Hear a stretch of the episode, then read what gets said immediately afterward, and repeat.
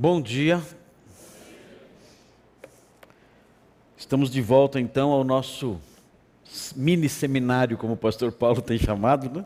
É um mini seminário, realmente precisaríamos de mais tempo para falar sobre tudo é, e não temos esse tempo, infelizmente. Os irmãos já estão fazendo um esforço bem grande de estar aqui nesses dias, sexta noite, sábado de manhã, sábado à noite, domingo de manhã, e isso tudo é, é louvável, esse esforço todo aí.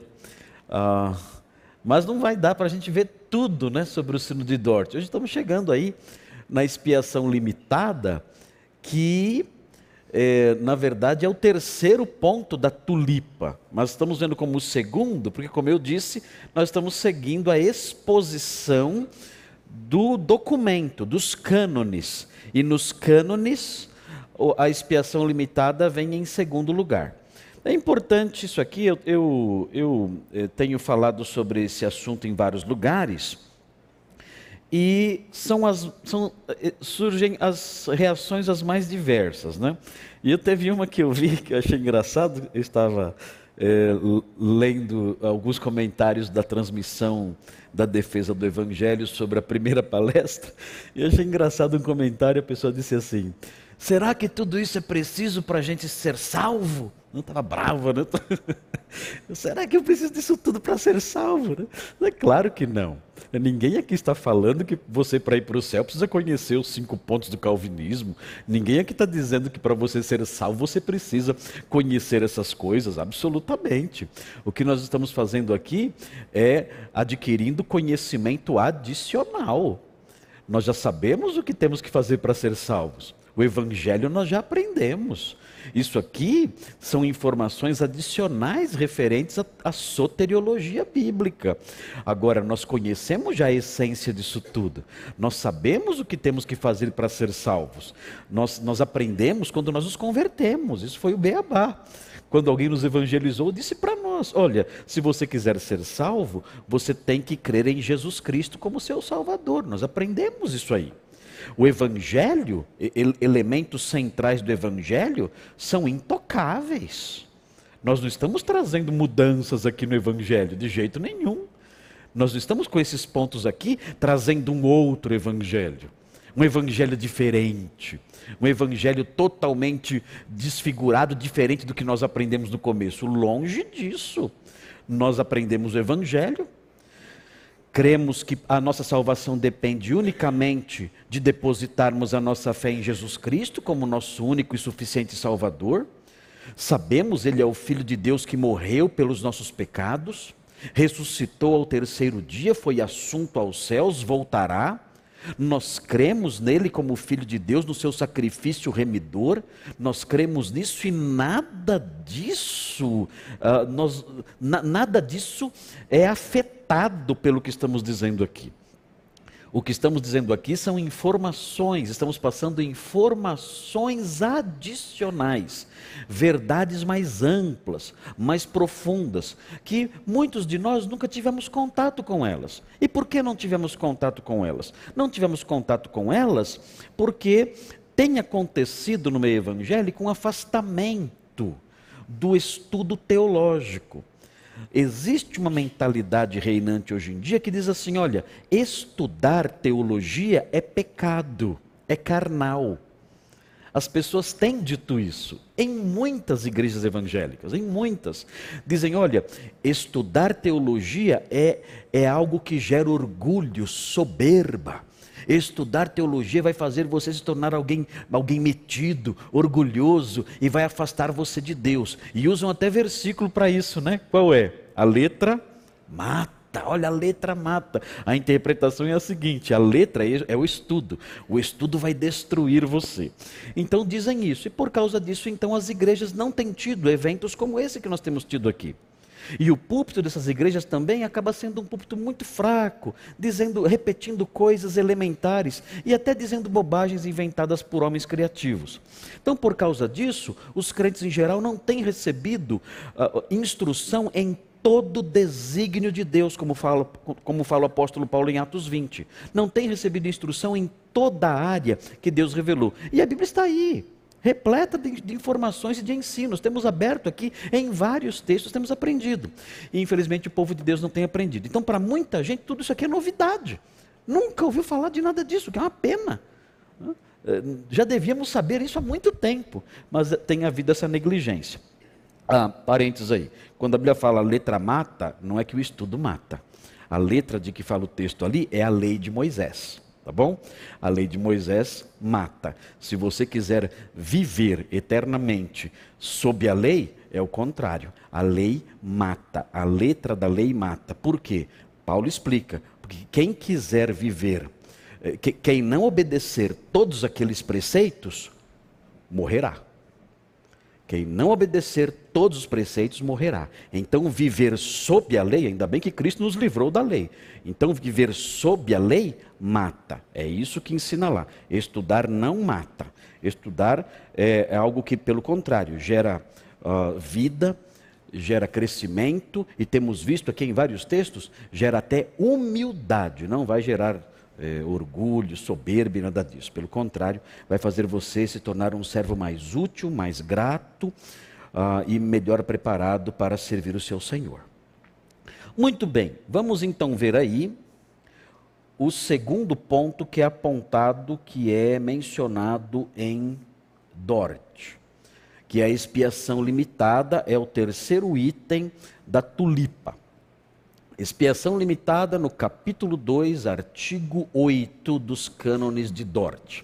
Então diz assim: Pois este foi o soberano conselho, a vontade graciosa e o propósito de Deus o Pai, que a eficácia vivificante e salvífica da preciosíssima morte de seu filho fosse estendida a todos os eleitos. Então, os cânones de Dort afirmam que a morte de Cristo foi pelos eleitos. E prossegue: daria somente a eles a justificação pela fé, e por conseguinte os traria infalivelmente a salvação.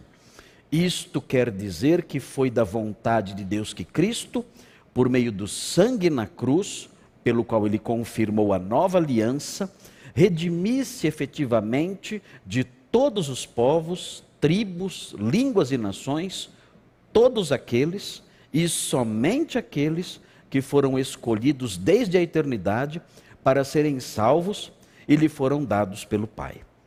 Então aqui nós temos aí o enunciado da expiação limitada. Cristo morreu unicamente pelos eleitos. A sua morte teve um objetivo específico.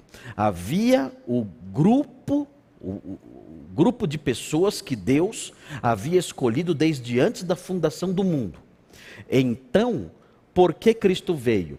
Cristo veio para morrer, para livrar, para pagar os pecados dessas pessoas. Os arminianos, eles dizem: não, nós não acreditamos assim. Então notem bem, esse ponto ele é controvertido. Tanto como eu disse para vocês, nós veremos aqui, existem os, os, calvinistas que são amiraldianos. Eles creem nos quatro pontos do calvinismo, mas rejeitam esse ponto aqui. Então, nós sabemos que estamos diante de algo que realmente é um pouquinho nebuloso. Você encontra textos que parecem afirmar: olha, Cristo morreu pelo mundo inteiro. E há outros textos que parecem afirmar que ele morreu tendo um alvo específico. Então a evidência parece estar um pouco dividida. E a questão, é claro, vai cair sempre na interpretação dos textos. Então, existe uma certa nebulosidade aqui. E eu concordo com isso, que há essa nebulosidade, isso explica a existência de calvinistas de quatro pontos, sem problema nenhum. Agora, eu, eu acredito na expiação limitada, eu acredito que é assim, porque olhando para os textos bíblicos, ainda que eles não, não tratem diretamente disso, falem sobre a morte de Jesus, mas não tratem diretamente dessa questão, olha, Cristo morreu por isto, por, por estes, ou por aqueles, ou por todos, ou por um grupo, ainda que não trate diretamente disso, me parece que a linguagem bíblica pende mais para a expiação limitada. Então, quando eu pego os textos todos e eu os coloco numa balança, Sim, usando essa figura agora aqui, né? a impressão que eu tenho é que os textos bíblicos acerca da morte de Cristo e do seu alvo, eles pendem mais para uma expiação específica. A gente fala expiação limitada, pode chocar um pouquinho a palavra limitada. Mas se nós entendermos limitada como uma expiação com alvo específico, aí entendemos melhor. A, a, a, ideia que parece passar, a ideia dominante, a meu ver, em face dos textos que serão elencados aqui para vocês verem, dão a ideia maior, parece que pende mais para esse fato de que Cristo morreu tendo um alvo específico em mente: redimir aqueles que, que foram escolhidos. Eu acho, inclusive, que nesse ponto o arminianismo ele se torna incoerente. Por que ele se torna incoerente? É muito simples. Vejam bem, eu disse para vocês ontem que o arminianismo acredita que a, a eleição se deu pela presciência. Lembram disso? Deus escolheu porque ele previu, ele anteviu a fé das pessoas. Então Deus olhou no corredor da história e ele descobriu na sua análise, na sua pesquisa, ele descobriu quais pessoas creriam. E então ele escolheu essas pessoas com base nessa previsão. Muito bem. Fazendo de conta que isso tenha acontecido. Vamos fazer de conta que isso realmente aconteceu que Deus olhou então no corredor da história e Deus descobriu quem teria fé, e ao descobrir quem teria fé, ele escolheu aquelas pessoas. Pergunta: Cristo veio então para salvar quem? Não seria especificamente as pessoas que ele previu que creriam? Que objetivo haveria? em ele vir para morrer pelas pessoas que ele previu que não creriam. Não faz sentido. O arminianismo, que é um modelo que se apega tanto a essa questão de não temos que entender racionalmente isso, isso não faz, não faz, não faz sentido, não tem lógica, aplique essa, esse critério da lógica a esse modelo seu. E veja onde vai dar. Deus, segundo a sua visão, arminiano, segundo a sua visão, Deus tinha um grupo específico também no seu modelo. No seu modelo teológico, Deus também tinha um grupo específico, o grupo que ele previu que creria. Logo, ele mandou Cristo para quê? Para salvar quem? Para pagar os pecados de quem? É óbvio, no seu modelo, ele mandou Cristo para pagar os pecados desse grupo que ele viu que creria. É lógico. Então, arminiano, você, à luz da, da concepção de que eh, Deus escolheu com base na presciência, você tem que necessariamente aceitar a expiação limitada. É óbvio. É lógico. Mas o arminiano, ele não aceita esse raciocínio. Ele não aceita. Ele fala, não. Ah, é, tem lá o grupo específico, mas Cristo veio para morrer por todos. Tem lógica isso? Não tem.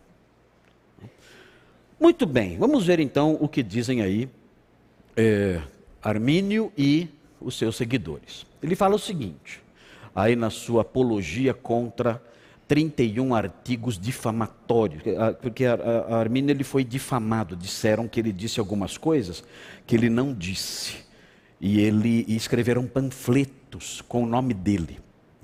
Então, algo reprovável que alguns calvinistas fizeram, porque começaram a ter raiva dele, por causa das ideias dele, e tentaram difamá-lo. E olha, é terrível. É, isso aí acontece em todos os campos, né? Calvinistas, arminianos, tem, sempre tem a banda podre lá dos calvinistas, sempre tem a banda podre dos arminianos. E a banda podre dos calvinistas fez isso. Isso é errado. Por que fazer isso com, com o homem? Nós não precisamos fazer isso. E fizeram isso, publicaram panfletos com heresias colocando o nome dele. E ele teve que escrever 31 artigos, é, ou melhor, uma apologia contra 31 artigos, dizendo: olha, eu não disse isso, eu nunca ensinei isso, eu nunca afirmei essas coisas. Então foi, foram golpes baixos né, que os calvinistas orgulhosos ali e perversos eh, fizeram contra, eh, eh, aplicaram nele esses, esses golpes desonestos. Mas veja o que ele escreve. Ele escreve o seguinte: que aqueles que rejeitam a primeira dessas opiniões, a de que o preço da morte de Cristo foi pago por todos e por cada um, considerem a maneira como poderiam responder às seguintes passagens das Escrituras. Ele menciona esses textos todos aqui, que ao, ao, ao modo, no modo como ele enxerga as coisas, o, esses textos falam da expiação ilimitada. Ele diz: toda controvérsia, portanto, está na interpretação. As próprias palavras devem ser simplesmente aprovadas porque são as palavras das Escrituras. Ele entende que esses textos, se interpretados honestamente, se as palavras forem, forem aceitas como elas são, então esses textos vão dizer, esses textos vão ensinar que a expiação é ilimitada. Cristo morreu por todos. Muito bem. Vamos ver os remonstrantes, os seguidores de Armínio, que publicaram a remonstrância depois da morte dele. Eles dizem o seguinte: em concordância com isso, Jesus Cristo, Salvador do mundo, morreu por todos e por cada um dos homens, de modo que obteve reconciliação e remissão dos pecados para todos por sua morte na cruz. Ah, seguindo aí a remonstrância, ele diz: Porém, ninguém é realmente feito participante dessa remissão, exceto os crentes, segundo a palavra do Evangelho de João. Porque Deus amou o mundo de tal maneira que deu o seu Filho unigênito, para que todo aquele que nele crê não pereça, mas tenha vida eterna. E a primeira epístola de João 2,2. E ele é a propiciação pelos nossos pecados, e não somente pelos nossos, mas também pelos de todo o mundo. Então, ele pega esse, esses textos e fala: olha, Cristo morreu por todos, até por causa do, do sentido que ele atribui à palavra mundo. Mundo, na mentalidade dos arminianos, é cada pessoa que há no mundo. Isso para o arminiano é mundo. Então, quando João fala mundo, isso significa cada indivíduo que há na terra. E aí então vem aquela a, a, grande questão: será que a palavra mundo, em João em especial, significa cada indivíduo que está na terra?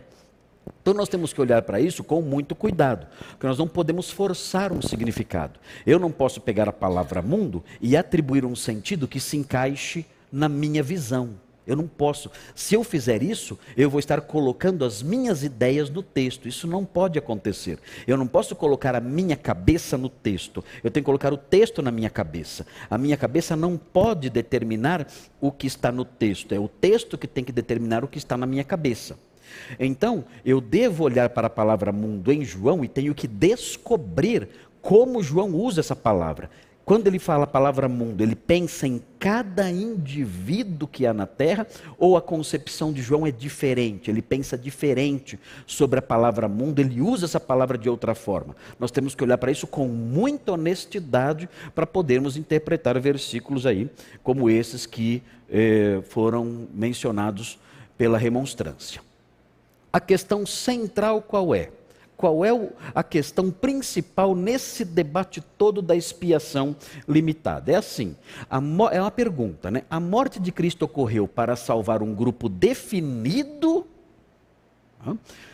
A meu ver, a própria concepção arminiana, como eu falei, tinha que fechar nisso aqui. Deus viu quem creria e enviou seu filho para salvar quem? Para salvar quem ele viu que creria. A meu ver, a concepção arminiana tinha que responder nesses termos: Cristo morreu para salvar um grupo definido, porque os arminianos também têm um grupo definido dentro da teologia deles o grupo que Deus previu que iria crer. Ah, os calvinistas também aceitam que existe um grupo definido, mas não definido com base na fé prevista, definido a partir da graça livre de Deus. É a eleição incondicional. Prosseguindo, então a questão é: a morte de Cristo ocorreu para salvar um grupo definido ou para abrir a possibilidade de salvar um grupo indefinido? Entenderam a, a diferença? Entender a diferença? É essa é a questão central. Cristo morreu tendo um alvo específico, um grupo definido, ou ele morreu para abrir a possibilidade? Olha, o preço está pago. Agora, quem quiser pode aproveitar. Foi isso? O preço está pago, quem quiser pode aproveitar. Foi, a morte de Cristo foi para isso? Ou ela ocorreu para salvar um grupo definido, já conhecido, já separado por Deus?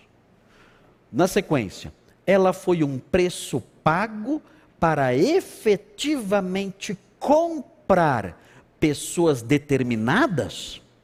Ou foi um preço pago para possibilitar que as pessoas que quisessem se beneficiassem desse pagamento.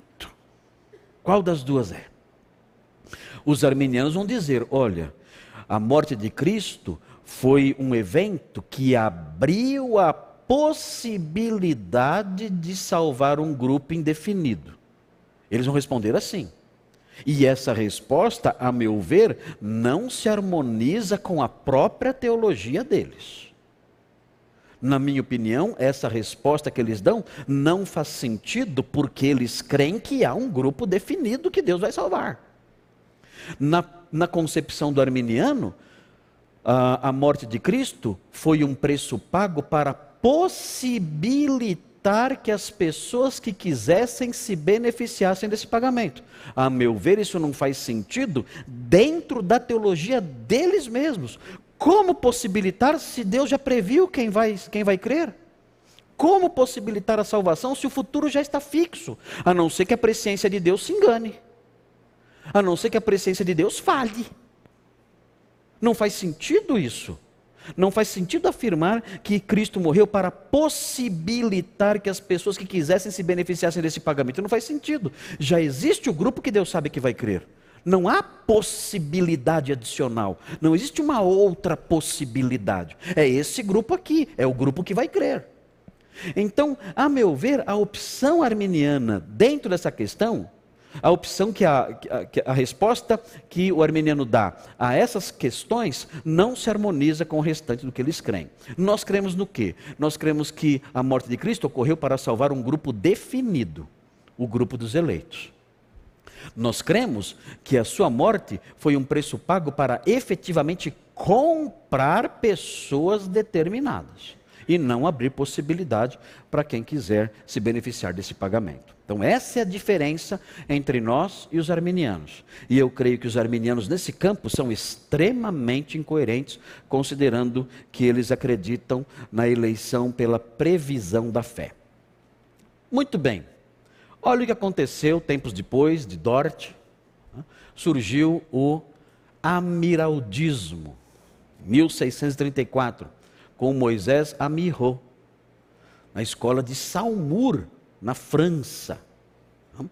E o que ele fez? Ele publicou o seu tratado sobre a predestinação. E nesse tratado ele defendia o universalismo hipotético. Que é universalismo hipotético? Por que chama universalismo? Chama universalismo porque é, afirma que Cristo morreu por todos. Então aí que está o universalismo. Cristo morreu por todos, por cada indivíduo que há na terra, por cada indivíduo que está no mundo. Todos. Aí a noção de universalismo. Por que hipotético? Porque essa morte só beneficia a pessoa no caso, na hipótese dela crer. Então, é, essa noção é a noção que pegou. Essa noção pegou, é a noção dominante. Cristo morreu por todos, mas sua morte só beneficia a pessoa na hipótese, por isso que é hipotético, na hipótese dela crer. Esse pensamento é o pensamento que domina o meio evangélico hoje. Calvinistas de quatro pontos vão dizer isso aqui. Não, Cristo morreu por todos, mas a sua morte só beneficia a pessoa na hipótese hipótese da pessoa crer. Então é universalismo e é hipotético. Esse é o pensamento dominante hoje em dia aí. Então há uma, uma mesclinha aí de, de calvinismo com, universa, com, com armenianismo ah, na questão eh, na, na, questão aí desses cinco pontos, porque há calvinistas que creem eh, somente em quatro. Eu tive um aluno, era curioso até, ele, ele falava assim: eu sou calvinista de um ponto. Eu falei, não, então você não é um calvinista de um ponto. Você é um, você é um arminiano de quatro. Ele falava, não, eu sou, eu sou calvinista de um ponto. Eu dizia, mas qual é o ponto que você acredita? Ele dizia: Eu creio na perseverança dos santos, que o crente não perde a salvação. Ah, você pegou o mais gostosinho, né? Você pegou o que te interessa, né? parabéns para você. Né? Então você é calvinista de um ponto. Eu falei: Você é o único calvinista de um ponto que eu conheço na terra. Então você é um ser é, inédito na história do mundo e na história da igreja cristã. Então é um prazer conhecer você, porque só você é assim. Mas ele permaneceu assim. E ele se tornou pastor tudo mais. Né? E ele, uh, uh, um dia ele foi numa conferência, e a, a, conferência era sobre depravação total. Aí ele entendeu a depravação total. Quando ele entendeu a depravação total, ele falou assim: peraí, se o homem é totalmente depravado, o único jeito do homem crer é pela ação de Deus. E se Deus não age em todos, é porque ele tem os seus eleitos. Pronto, ele já era um calvinista de três pontos. Já era um calvinista de três pontos. E aí ele pensou um pouquinho mais. Falou, peraí. Mas se Deus tem seus eleitos, Cristo veio buscar quem? Cristo veio resgatar quem? Cristo veio para resgatar esses eleitos. Virou já calvinista de cinco pontos. Aí me ligou, falou: oh, eu sou o, o ex-calvinista de um ponto. Eu falei, como assim? Você não é mais? Ele falou, não, agora eu sou calvista de cinco pontos. Eu falei, sério? Mas como isso aconteceu? Ele falou assim, eu entendi a depravação total. Quando eu entendi a depravação total, foi uma questão, foi, foi efeito dominó. Eu, eu fui abraçando tudo. E se tornou, eu esperava que ele se tornasse no máximo um calvista de quatro pontos, já seria uma grande vantagem, se ele tornasse um universalista hipotético, já seria uma grande vantagem. Mas não, ele se tornou calvinista de cinco pontos, porque ele entendeu que existe, existe, uma conexão entre um ponto e outro, e se eu quiser ser lógico na, na minha teologia, haver algum tipo de, de lógica na minha teologia, eu teria que abraçar todos eles. E foi o que ele fez. Né? E agora não é mais calvinista de um ponto, agora é calvinista de cinco pontos. Foi o único que eu, que eu conheci na Terra. Né?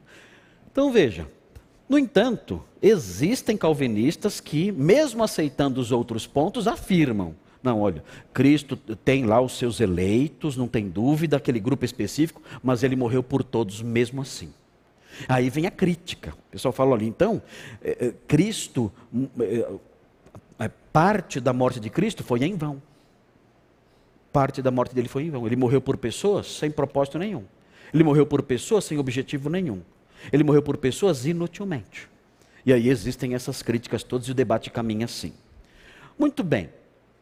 Vamos ver a base bíblica da expiação limitada. Vamos ver o que a Bíblia fala sobre esse assunto.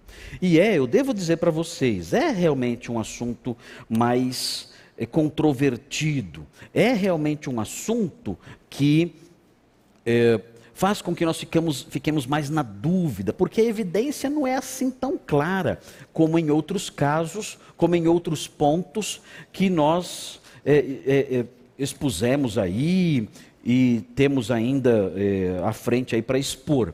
Mas veja Mateus 26, 28. Veja o que é dito aqui nesse trechinho, Mateus 26, 28. Fala o seguinte: porque isto é o meu sangue, ele fala. Jesus falando aqui sobre a sua morte, ele, ele está falando sobre é, a ceia do Senhor, ele está fazendo uma alusão à sua morte, e ele fala, porque isto é o meu sangue, o sangue da, no, da nova aliança, e ele diz o seguinte: derramado em favor de muitos. Ele usa a palavra muitos. Ele não usa a palavra todos. Então, essa palavra parece sugerir que o derramamento do sangue de Cristo não é um derramamento para todas as pessoas. Parece que ele próprio, ao usar essa palavra, limita o alvo da sua morte. Ele fala derramado em favor de muitos para a remissão dos pecados. Então, essa palavrinha, a palavrinha interessante, a palavrinha muitos que aparece aqui. Porque a palavrinha muitos tende a dar esse sentido mais reduzido. Alguém, no entanto, é claro, pode dizer: olha, não, a palavra muito se refere ao mundo todo, porque o mundo todo é integrado por muitos homens. Então, essa palavrinha não define nada. Essa palavrinha pode também ter um sentido universal. Essa palavrinha também pode, pode significar todo, todo o mundo, porque o mundo é integrado por muitos, muitos homens. Então nós não podemos nos apegar a essa palavra dando a ela um sentido limitado. O arminiano vai dizer isso. E esse argumento não é ruim. Esse argumento não é ruim. É um argumento interessante. Então, esse, esse versículo ele pode ser útil para nós. O fato de Deus ter usado a palavra muitos e não a palavra todos. Esse argumento pode ser útil para nós, mas não é um versículo forte, determinante, que fala, não é isso e acabou. Não é. Eu, eu posso ouvir um argumento do, do, dos armenianos no, no, trato desse versículo aqui, dizer, é realmente esse argumento é um argumento que pode ser levado em conta, é um argumento que pode ser levado a sério. Vamos ver Marcos 10, 45. Marcos 10, 45. Eu acredito que a ideia de muitos em Mateus 26, 28 é muitos e não todos. Vamos ver Marcos 10, 45 até por causa de outros textos que leremos. Marcos 10, 45. Veja aí o que diz esse texto. Pois o próprio Filho do Homem não veio para ser servido, mas para servir e dar a sua vida em resgate por muitos.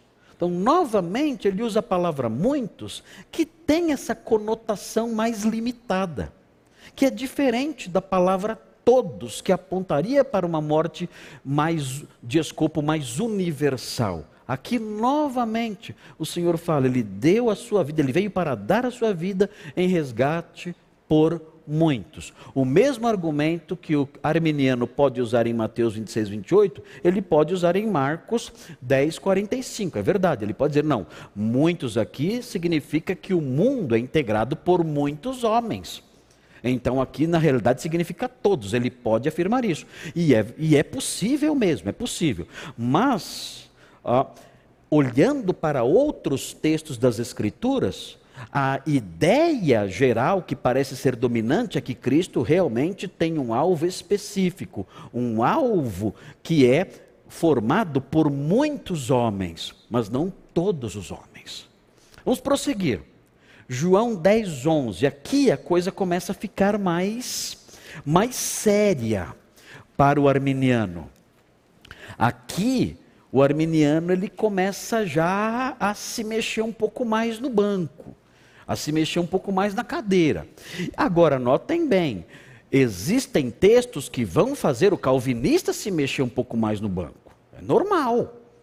Então, é, é, importante que nós entendamos o seguinte: não existe um sistema teológico livre de dificuldades. Não existe. Todos os sistemas teológicos são marcados por dificuldades. Todos. Nenhum sistema teológico eh, resolve todas as questões, resolve todos os problemas e, e a pessoa vai dormir em casa, vai, vai dormir a noite tranquila em casa e, e, e em paz absoluta, porque solucionou todos os dilemas, todas as questões controvertidas do seu modelo teológico. Isso não, não, não existe isso aí. Sempre nós teremos no nosso modelo teológico, sempre nós teremos alguns pontos que nós sentimos que existe uma fragilidade maior. Quando é, que nós, quando é que nós fazemos a nossa opção? Nós fazemos a nossa opção quando nós olhamos os modelos todos e dizemos assim: olha, a meu ver, esse modelo aqui, ele tem menos fragilidade. Esse modelo aqui tem mais. Esse modelo aqui tem fragilidades também, é claro, eu tenho que lidar com isso, mas são menos fragilidades. Este aqui tem fragilidades que não dá para eu conviver com isso. Não dá para eu conviver com essas fragilidades. Na minha opinião, são fragilidades seríssimas. Eu não vou abraçar isso aqui. Mas Todos os modelos vão apresentar alguma coisa assim. O calvinismo também tem modelos, tem pontos de fragilidade. Isso é normal. Ninguém deve entender que por haver um ponto de fragilidade aqui e acolá, o modelo é inválido e não serve para nada. Se for assim, nenhum modelo serve para nada. Eu disse para vocês que eu sou dispensacionalista. Como dispensacionalista, eu creio no milênio. Eu creio que haverá um período de mil anos de reino de Cristo aqui neste mundo. Eu creio nisso aí. Eu creio que quando o Apocalipse 20 fala que haverá mil anos de reinado de Cristo, eu creio que isso é literal, que Cristo vai vir aqui, vai reinar aqui. Eu, eu, quando o texto fala que, olha, haverá paz em todo o santo monte, é, o, o, o lobo e o cordeiro andarão juntos, o leão comerá palha como boi, para mim tudo isso vai acontecer. Para mim, no milênio, o leão vai comer palha, ele não vai gostar. Né? Eu acho que o leão, o milênio para o leão não vai ser uma boa, não. Acho que ele vai ficar meio invocado assim com isso aí. Né? Comer palha, eu estou fora. Né? Mas eu acho que tudo isso vai acontecer. Haverá, haverá o resgate da natureza, haverá paz na natureza, haverá é, é, os animais convivendo juntos, as, as pessoas andando livremente, sem problema nenhum. Haverá paz sem fim, haverá paz em todo o meu santo monte, e toda a terra se encherá do conhecimento do Senhor como as águas cobrem o mar. Eu acredito nesse reino. Eu, eu oro, eu peço, eu venho o teu reino. Eu quero ver se. Eu não quero Bolsonaro Bolsonaro. Eu quero Jesus reinando em Jerusalém. É isso que eu, eu não quero eh, os governos deste mundo. Eu quero, eu quero o Senhor governando as nações com cetro de ferro, como o Salmo fala. Então eu tenho essa expectativa e eu ensino isso aí. Mas o meu modelo nesse campo é um modelo que tem, tem problemas. Por exemplo, eh, quando eu leio Ezequiel, um, e eu vejo ali a descrição do templo de Ezequiel, aquele templo nunca existiu em época nenhuma. Então o que nós dizemos, nós os milenaristas dizemos, esse templo vai existir no milênio. Quando o rei estiver aqui, haverá aquele templo. E aí é que surge a fragilidade. Os amilenistas falam assim para nós: olha, para que vai ter um templo no milênio? Para quê? Para que isso? Qual a razão disso? Para que sacrifícios de animais? Para que sacerdotes sacrificando bichos lá? Qual o objetivo disso? Não faz sentido isso. Cristo já fez o sacrifício definitivo. Para que vai haver esse templo? Esse templo, eles dizem, esse templo é uma figura. É algo figurado, não vai existir mesmo na história. E aí nós olhamos para isso, eu olho para isso e falo, temos uma grande dificuldade aqui. Porque o que eles estão dizendo, o que os amilistas estão dizendo é verdade. Estão dizendo a verdade. Como é que eu vou lidar com isso aqui agora? Como é que eu vou explicar a existência desse templo aqui? No milênio. Como é que eu faço isso? E aí, tem que rebolar. Tem que rebolar. Tem que. É? Existe uma saída? Existe. Vamos procurar. Ah, não tem saída. Não tem saída? Fica quieto. Não entre no mato. Não entre no mato. Né? Não tem saída? Fica quieto. Então, vou ter que conviver com isso. O, o, o, meu modelo, eu permaneço sendo milenarista, permaneço, mas eu tenho um nole, tem um probleminha aqui, ó. Olha esse probleminha aqui. É difícil. Esse probleminha aqui, eu tento solucionar e eu tenho dificuldade. Eu não estou conseguindo dar uma solução legal, uma solução plena para isso. Então, isso não desmerece modelo nenhum, isso não faz com que modelo nenhum vá para o lixo, nada disso. Isso só mostra o seguinte: os sistemas teológicos apresentam fragilidades, todos eles. Então, nós vamos encontrar textos aqui ah, nessa, na, na, na, na, lista que eu vou apresentar daqui a pouquinho, vou mostrar uma outra lista, que são textos que mostram dificuldades para a vertente da expiação ilimitada, ou para a expiação limitada. Então, vamos ter que lidar com esses textos aí, não tem jeito. Mas ah, isso não significa que todo modelo está comprometido. Olha João 10,11, como João 10,11 já é um, é um texto que incomoda arminianos. Veja o que diz João 10,11. João 10, 11 fala o seguinte: Eu sou o bom pastor. O bom pastor dá a vida pelo quê? O bom pastor dá a vida pelas ovelhas. Aqui o Senhor Jesus especifica o alvo da sua morte. O bom pastor dá a vida pelas ovelhas. Veja o 14 ao 16. Observe aí, 14 ao 16. Eu sou o bom pastor Conheço as minhas ovelhas e elas me conhecem a mim, assim como o Pai me conhece a mim e eu conheço o Pai, e dou a minha vida pelas ovelhas. E ele prossegue: Ainda tenho outras ovelhas, não deste aprisco. Aqui é eleição, né? A mim me convém conduzi-las, elas ouvirão a minha voz, então haverá um rebanho e um pastor. Eu dou a minha vida por elas. Eu tenho outras espalhadas pelo mundo, e eu vou dar a minha vida por elas. Agora veja o versículo 26. 26. Ele fala o seguinte: Mas vós não credes, ele diz aos seus oponentes, porque não sois das minhas ovelhas. Eu dou a minha vida pelas ovelhas. Eu tenho uma notícia para vocês: vocês não são das minhas ovelhas. Eu tenho outras ovelhas espalhadas por aí que também não creram ainda, e eu dou minha vida por elas. Vocês não são das minhas ovelhas. Eu dou a vida pelas ovelhas, e uma notícia: vocês não são ovelhas minhas. Veja o 11, 51 e 52. Observe, nós já falamos já sobre esse versículo aqui numa das sessões anteriores, falando sobre a eleição, agora sobre a expiação limitada. Veja aí novamente, você que não estava naquela sessão, você pode ver agora. O texto aqui fala sobre Caifás. Diz assim, Caifás falando. Caifás no versículo é, é, é, 49, 11, 49, Caifás fala, ele diz assim: Caifás, porém, um dentre eles, sumo sacerdote naquele ano, advertiu-os, dizendo: Vós nada sabeis, nem considerais que vos convém que morra um só homem pelo povo e que não venha perecer toda a nação. Agora vem o comentário de João.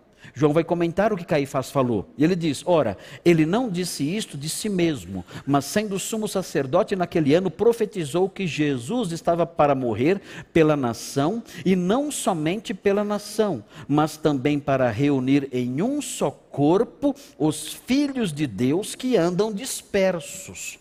Aqui ele, existe um alvo específico para a morte de Cristo. Cristo morre para reunir os filhos de Deus os eleitos que ainda não tinham sido alcançados. Ele morre para, para reunir esses eleitos ainda não alcançados e que estavam dispersos. Então nós vemos em João 10 e em João 11 que a morte de Cristo, na literatura de João, tem um alvo específico, um grupo específico, as ovelhas do Senhor e os filhos de Deus que andam dispersos, que são essas mesmas ovelhas. Outro texto, Atos 20 e 28. Esse é um dos textos que eu mais gosto na Bíblia, Atos 20 e 28. Acho muito lindo esse texto, porque esse texto tem mais teologia do que simplesmente expiação limitada, né? Atos 20 e 28. Esse texto mostra a teologia da encarnação. Ele diz o seguinte: aqui é Paulo falando aos pastores da cidade de Éfeso. Ele está se despedindo dos pastores da cidade de Éfeso. Ele diz o seguinte: Atendei por vós e por todo o rebanho sobre o qual o Espírito Santo vos constituiu bispos, para pastoreardes a igreja de Deus. Aqui ele fala de um, grupo específico, a igreja de Deus. Ele prossegue: a qual ele comprou com o seu próprio sangue. Então nós vemos aqui que a morte de Cristo teve um alvo, um, um alvo específico, teve uma natureza comercial. A morte de Cristo teve uma natureza comercial, envolveu compra. E quando se fala de compra, se fala de algo específico. Ele comprou o quê? Com o seu próprio sangue. Ele comprou a igreja de Deus. Ou seja, ele morreu pela igreja de Deus. Ele morreu por um grupo que é chamado Igreja de Deus, os chamados os santificados, os eleitos, os escolhidos. Ele morreu para comprar essas pessoas. A sua morte teve essa natureza comercial. E tendo essa natureza comercial, tem um alvo específico. Quando você compra, você compra algo específico. E é o que acontece aqui. Cristo comprou a igreja. Veja Romanos 3, 24 a 26. É importante esse texto aqui. Esse texto é usado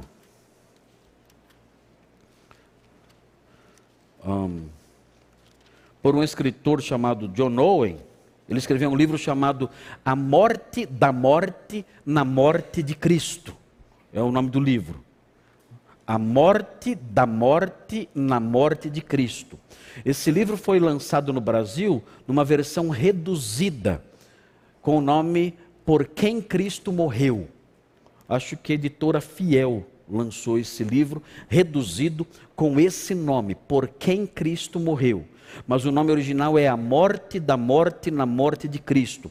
E ele usa esse argumento aqui de Romanos 3, 24 a 26, para defender a expiação limitada. Preste atenção nesse texto e veja o raciocínio aí que é apresentado nesse livro do John Owen. Diz assim, Romanos 3, 24: diz assim: sendo justificados gratuitamente por Sua graça, mediante a redenção que há em Cristo Jesus, a quem Deus propôs no seu sangue como propiciação, mediante a fé, para manifestar a sua justiça, por ter Deus, na sua tolerância, deixado impunes os pecados anteriormente cometidos. Então veja, os pecados cometidos no Antigo Testamento não foram punidos. Agora, Paulo está dizendo que esses pecados cometidos no Antigo Testamento foram punidos. Onde? Eles foram punidos na cruz de Cristo. Os pecados de Davi foram punidos quando? Foram punidos em Cristo os pecados de Moisés, os pecados dos profetas, os pecados dos santos todos, dos patriarcas, foram punidos quando? Foram punidos naqueles sacrifícios que eram feitos sobre altares de pedra? Não. Aqueles pecados todos foram punidos na cruz de Cristo. Então, o texto diz que Deus deixou na sua tolerância impunes os pecados anteriormente cometidos. E vejam o 26 tendo em vista, ele deixou impunes, porque ele tinha um objetivo, tendo em vista a manifestação da sua justiça no tempo presente. Ele disse: Eu não vou punir esses pecados agora, eles serão simbolicamente ah, ah, ah, expiados por meio dos sacrifícios feitos nos altares de pedra, mas esses pecados, eles permanecerão impunes. Porque sangue de bodes e de cabras não podem eh, cobrir ou perdoar pecados. Esses pecados ficarão impunes, tendo em vista a manifestação da justiça contra eles no tempo presente. Então o que aconteceu? O que nós temos aqui? Nós temos aqui Cristo morrendo pelos santos do Antigo Testamento. Nós temos aqui Cristo morrendo por Abraão, por Isaac, por Jacó. Nós temos aqui Cristo morrendo pelos profetas. Nós temos Cristo morrendo por Davi, ah, por Salomão, pelos crentes todos, pelos santos todos da época passada. E a questão que surge é a seguinte: que John Owen levanta é a seguinte: se Cristo morreu por todos, então ele morreu por pessoas que já tinham morrido na época dele e que estavam no inferno. Que sentido há em Cristo morrer por pessoas que já estavam no inferno? Se ele morreu pelos homens do Antigo Testamento, então, esses homens já estavam mortos. E muitos homens do Antigo Testamento já estavam mortos e estavam no inferno. Por exemplo, Faraó, ou os, os, os, os mágicos de Faraó, um, Jezabel, um, os adoradores de Baal ali que desafiaram Elias. Todos esses homens estavam mortos. E suas almas já condenadas, já definitivamente perdidos. Que sentido haveria então, se Cristo morreu por cada indivíduo, que sentido haveria em Cristo morrer por pessoas que já estavam no inferno? Para quê? Com que objetivo? Mo Cristo morrer por Davi, por Moisés, pelo, por Elias, por Jeremias, faz todo sentido. O objetivo era pagar pelos pecados deles que estavam suspensos ali. Mas morrer por Jezabel, já no inferno? Não faz sentido nenhum uma morte assim. Então, John Owen mostra a, o absurdo que seria algo assim. Se Cristo morreu por cada indivíduo, ele necessariamente morreu por pessoas que já estavam no inferno ao tempo da sua morte. E isso seria uma coisa inútil, morrer por quem estava no inferno. Veja Hebreus 9,15. É interessante esse argumento do John Owen. Veja Hebreus.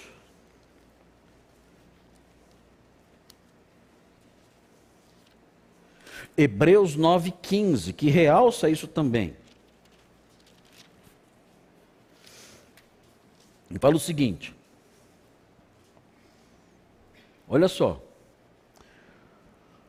Por isso mesmo, ele é o mediador da nova aliança, a fim de que, intervindo a morte, para a remissão das transgressões que havia sob a primeira aliança. Ele morreu pelos homens do Antigo Testamento, a fim de que, intervindo a morte para a remissão das transgressões que havia sob a primeira aliança, recebam a promessa da eterna herança aqueles que têm sido chamados. Ok. Mas note a expressão: ele morreu para a remissão das transgressões que havia sob a primeira aliança. Ele morreu pelos homens do Antigo Testamento. E mais uma vez, se ele morreu pelos homens do Antigo Testamento, e ele morreu por todos, então ele morreu por pessoas que já estavam mortas na época dele e que estavam perdidas no inferno. Não faria sentido morrer por pessoas já no inferno. Muito bem. Outro texto interessante aqui, que realça a expiação limitada. Efésios 5:25. Veja mais uma vez um alvo específico aqui da morte de Cristo. Cristo tem um alvo específico aqui na sua morte. Efésios 5, 25. Veja o que diz. Diz assim: Maridos, amai vossa mulher. Todo mundo conhece esse texto aqui, é o, os, os, textos que falam sobre o dever do marido amar a esposa e a esposa respeitar o marido. Mas existe algo, uma teologia interessante aqui presente no texto. O texto diz assim: Maridos, amai vossa mulher, como também Cristo amou a igreja mostra aqui o alvo específico do amor de Jesus e segue em frente dizendo: e a si mesmo se entregou por ela. Mais uma vez o alvo específico: Cristo morreu por sua igreja. Cristo morreu por suas ovelhas. Cristo morreu para reunir um grupo específico, chamado então de igreja. Esse foi o alvo da sua morte. Não morreu por cada indivíduo que existe no mundo. Veja aqui Tito 2,14. Siga em frente aí com a sua Bíblia. Até que horas vai essa, essa sessão? Mais cinco minutos? De... Oi? Ah, ah, então tem mais um tempinho. Vamos lá então em frente. Veja Tito 2,14. Tito 2,14. São vários textos aqui com que temos que lidar. Tito 2,14. Veja aí o que diz. Olha o objetivo da morte de Cristo aqui. Ele fala assim: o qual a si mesmo se deu por nós. E prossegue, a fim de remir-nos de toda iniquidade e purificar para si mesmo um povo exclusivamente seu. Ele morreu para formar para si mesmo um povo exclusivamente seu, zeloso de boas obras. A questão é, ele já conhecia esse povo? Quando nós estudamos o item anterior, a resposta é um retumbante sim. Ele conhecia já esse povo que ele queria purificar para fazer desse povo exclusivamente seu. Ele conhecia cada componente desse povo quando ele enviou seu filho para morrer pelos pecados dos homens? Sim ou não? Sim. Nós sabemos que ele já conhecia esse povo. Ele tinha já suas ovelhas separadas. Ele, ele, a eleição ocorreu antes da fundação do mundo. O povo escolhido na mente de Deus já existia antes da fundação do mundo. O livro da vida, o livro da vida já tinha sido escrito antes da fundação do mundo. Ele conhecia já esse povo. Agora então, o Senhor morre, o Senhor dá a sua vida para reunir e purificar esse povo povo exclusivamente seu que ele já conhecia. Então, Tito 2,14 faz alusão a esse povo e mostra que a morte de Cristo tem por propósito, definitivamente, reunir esse povo que ele já conhecia. Veja 1 de Pedro 1, 18 a 20. Observe lá. 1 de Pedro 1, 18 a 20.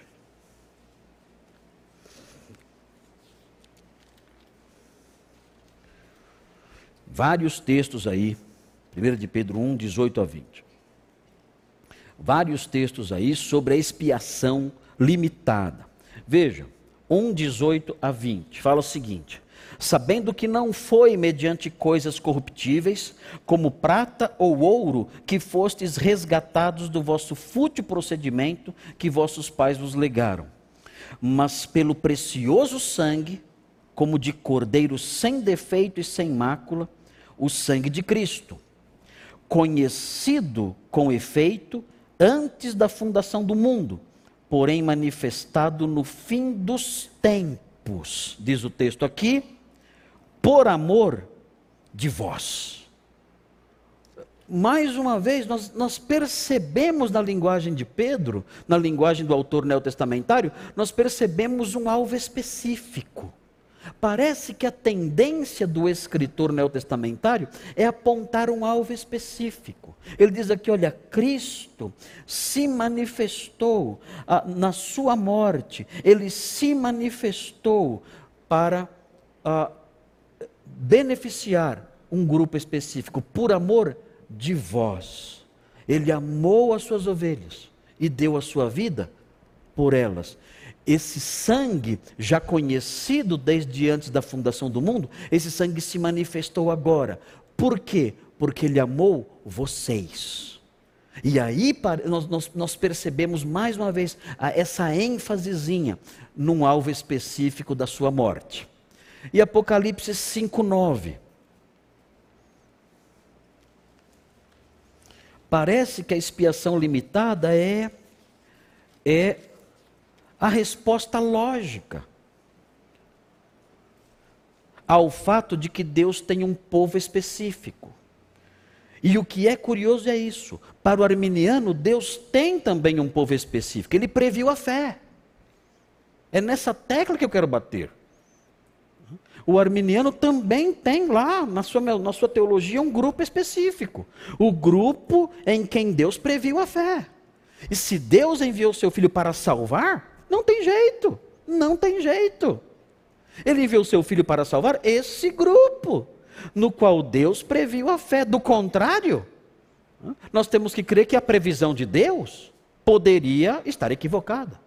E isso nenhum armeniano está disposto a aceitar. Veja Apocalipse 5:9. O último texto aqui desse grupo aqui de passagens. Veja aí o que diz Apocalipse 5:9. Diz assim: e entoavam novo cântico, dizendo: Digno és de tomar o livro e de abrir os selos, porque foste morto, e com teu sangue compraste para Deus. Veja novamente o, o, o tom comercial aqui da morte de Cristo, a natureza comercial.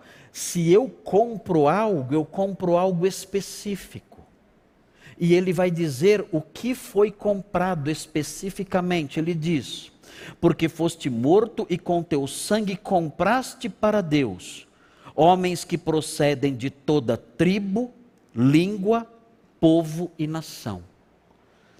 O texto aqui não fala sobre uma compra universal, mas fala que ele comprou pessoas de toda tribo, povo, língua e nação. Esse foi o alvo da sua morte. Pessoas espalhadas pelo mundo, ele vem e com sua morte ele compra essas pessoas, reunindo então esse povo que estava espalhado pelo mundo todo. Então parece, quando nós olhamos para tudo isso, quando nós vemos essa, esse, essa inclinação reinante em textos como esse aqui, nós dizemos, olha, realmente, parece que a morte de Cristo, ela teve um alvo específico. Ela não abriu uma possibilidade para quem quisesse se beneficiar dela. Sabe-se lá quem, seria, quem seriam essas pessoas. Não, ela teve um objetivo específico: comprar um grupo específico. Que grupo era esse? As ovelhas espalhadas por outras partes do mundo. Aqui Jesus se refere em João 10 os, os, filhos de Deus, que João diz, os filhos de Deus, que João diz em, em, João 11, os filhos de Deus que andam dispersos. Ele morreu para santificar essas pessoas e finalmente reunir essas pessoas no seu aprisco. Parece que esse é o sentimento dominante dos escritores do Novo eh, Testamento. Muito bem, mas há problemas. Nós temos ainda alguns minutinhos nessa primeira sessão e eu quero mostrar alguns problemas para vocês. Quais são os problemas que existem com essa visão? Veja, há textos que são usados pelos defensores da expiação ilimitada. E ninguém pode fechar os olhos para eles. Nós temos que lidar com esses textos aqui. Segundo aos Coríntios 5:15, por exemplo, fala que ele morreu por todos. Fala isso. Ele usa essa, essa expressão. Ele morreu por todos. Então, nós temos que dar respostas a isso. Agora, claro, nós não podemos ficar forçando respostas, temos que ser honestos. Se num dado momento olhamos e falamos, olha, realmente aqui parece que a, a, a, ideia do autor é realmente essa. Estamos com uma, uma, dificuldade aqui. Mas me parece que há respostas razoáveis a esses textos aqui, tentando aí é, é, compor a unidade do pensamento bíblico. É interessante notar o seguinte: os, os autores bíblicos eles não se preocupam muito com essas questões. Eles não. Eles vão falando. Eles vão falando. E às vezes fica um pouquinho vago parece que eles não tinham assim uma preocupação muito grande uh, em, em, deixar alguns pontos claros. Eu acho que, que a Bíblia ela, ela é assim em muitas coisas. Ela muitas vezes ela se mantém dúbia. Ela se mantém assim. Um, e às vezes eu acho que isso é proposital. Eu acho que isso é proposital.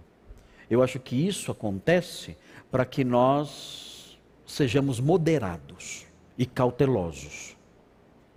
O apóstolo Paulo, ele, ele algumas vezes fala de um jeito que você não deixa muito claro o que ele quis dizer. E nós então tentamos esclarecer o que ele próprio não esclarece. E então nós temos que ser cuidadosos nessas horas, porque muitas vezes o objetivo da Bíblia é não esclarecer, é não deixar claro. É proposital. Um, um, exemplo clássico disso. O fim da lei é Cristo. Essa, essa frase. O fim da lei é Cristo. O que significa isso? Significa, tem, tem, dois, tem, dois, tem duas possibilidades. Significa que Cristo colocou fim à lei de Moisés. Que nós estamos livres da lei de Moisés completa. Lei moral, lei cerimonial, estamos livres da lei de Moisés. Cristo colocou fim na lei. Acabou. Não estamos sujeitos mais a ela, nada. Nada. Nem a lei moral, nem a lei civil, nem a lei cerimonial, nada. Ah, mas então eu posso quebrar os dez mandamentos? Você não pode porque a lei é escrita no seu coração. Quem se converte, a justiça que há na lei é, in, é incluída no coração do homem, do homem crente. Então ele está livre da letra da lei, na pedra, mas a justiça que há na lei é embutida na sua natureza. Então ele não se livra, ele se livra, mas não se livra. Ele se livra, mas não se livra.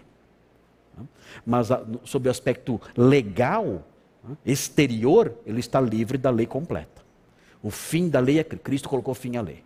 Ok, essa é uma possibilidade. Outra possibilidade.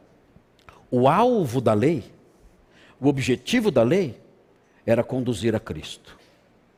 Aí não é fim de fim, de terminar.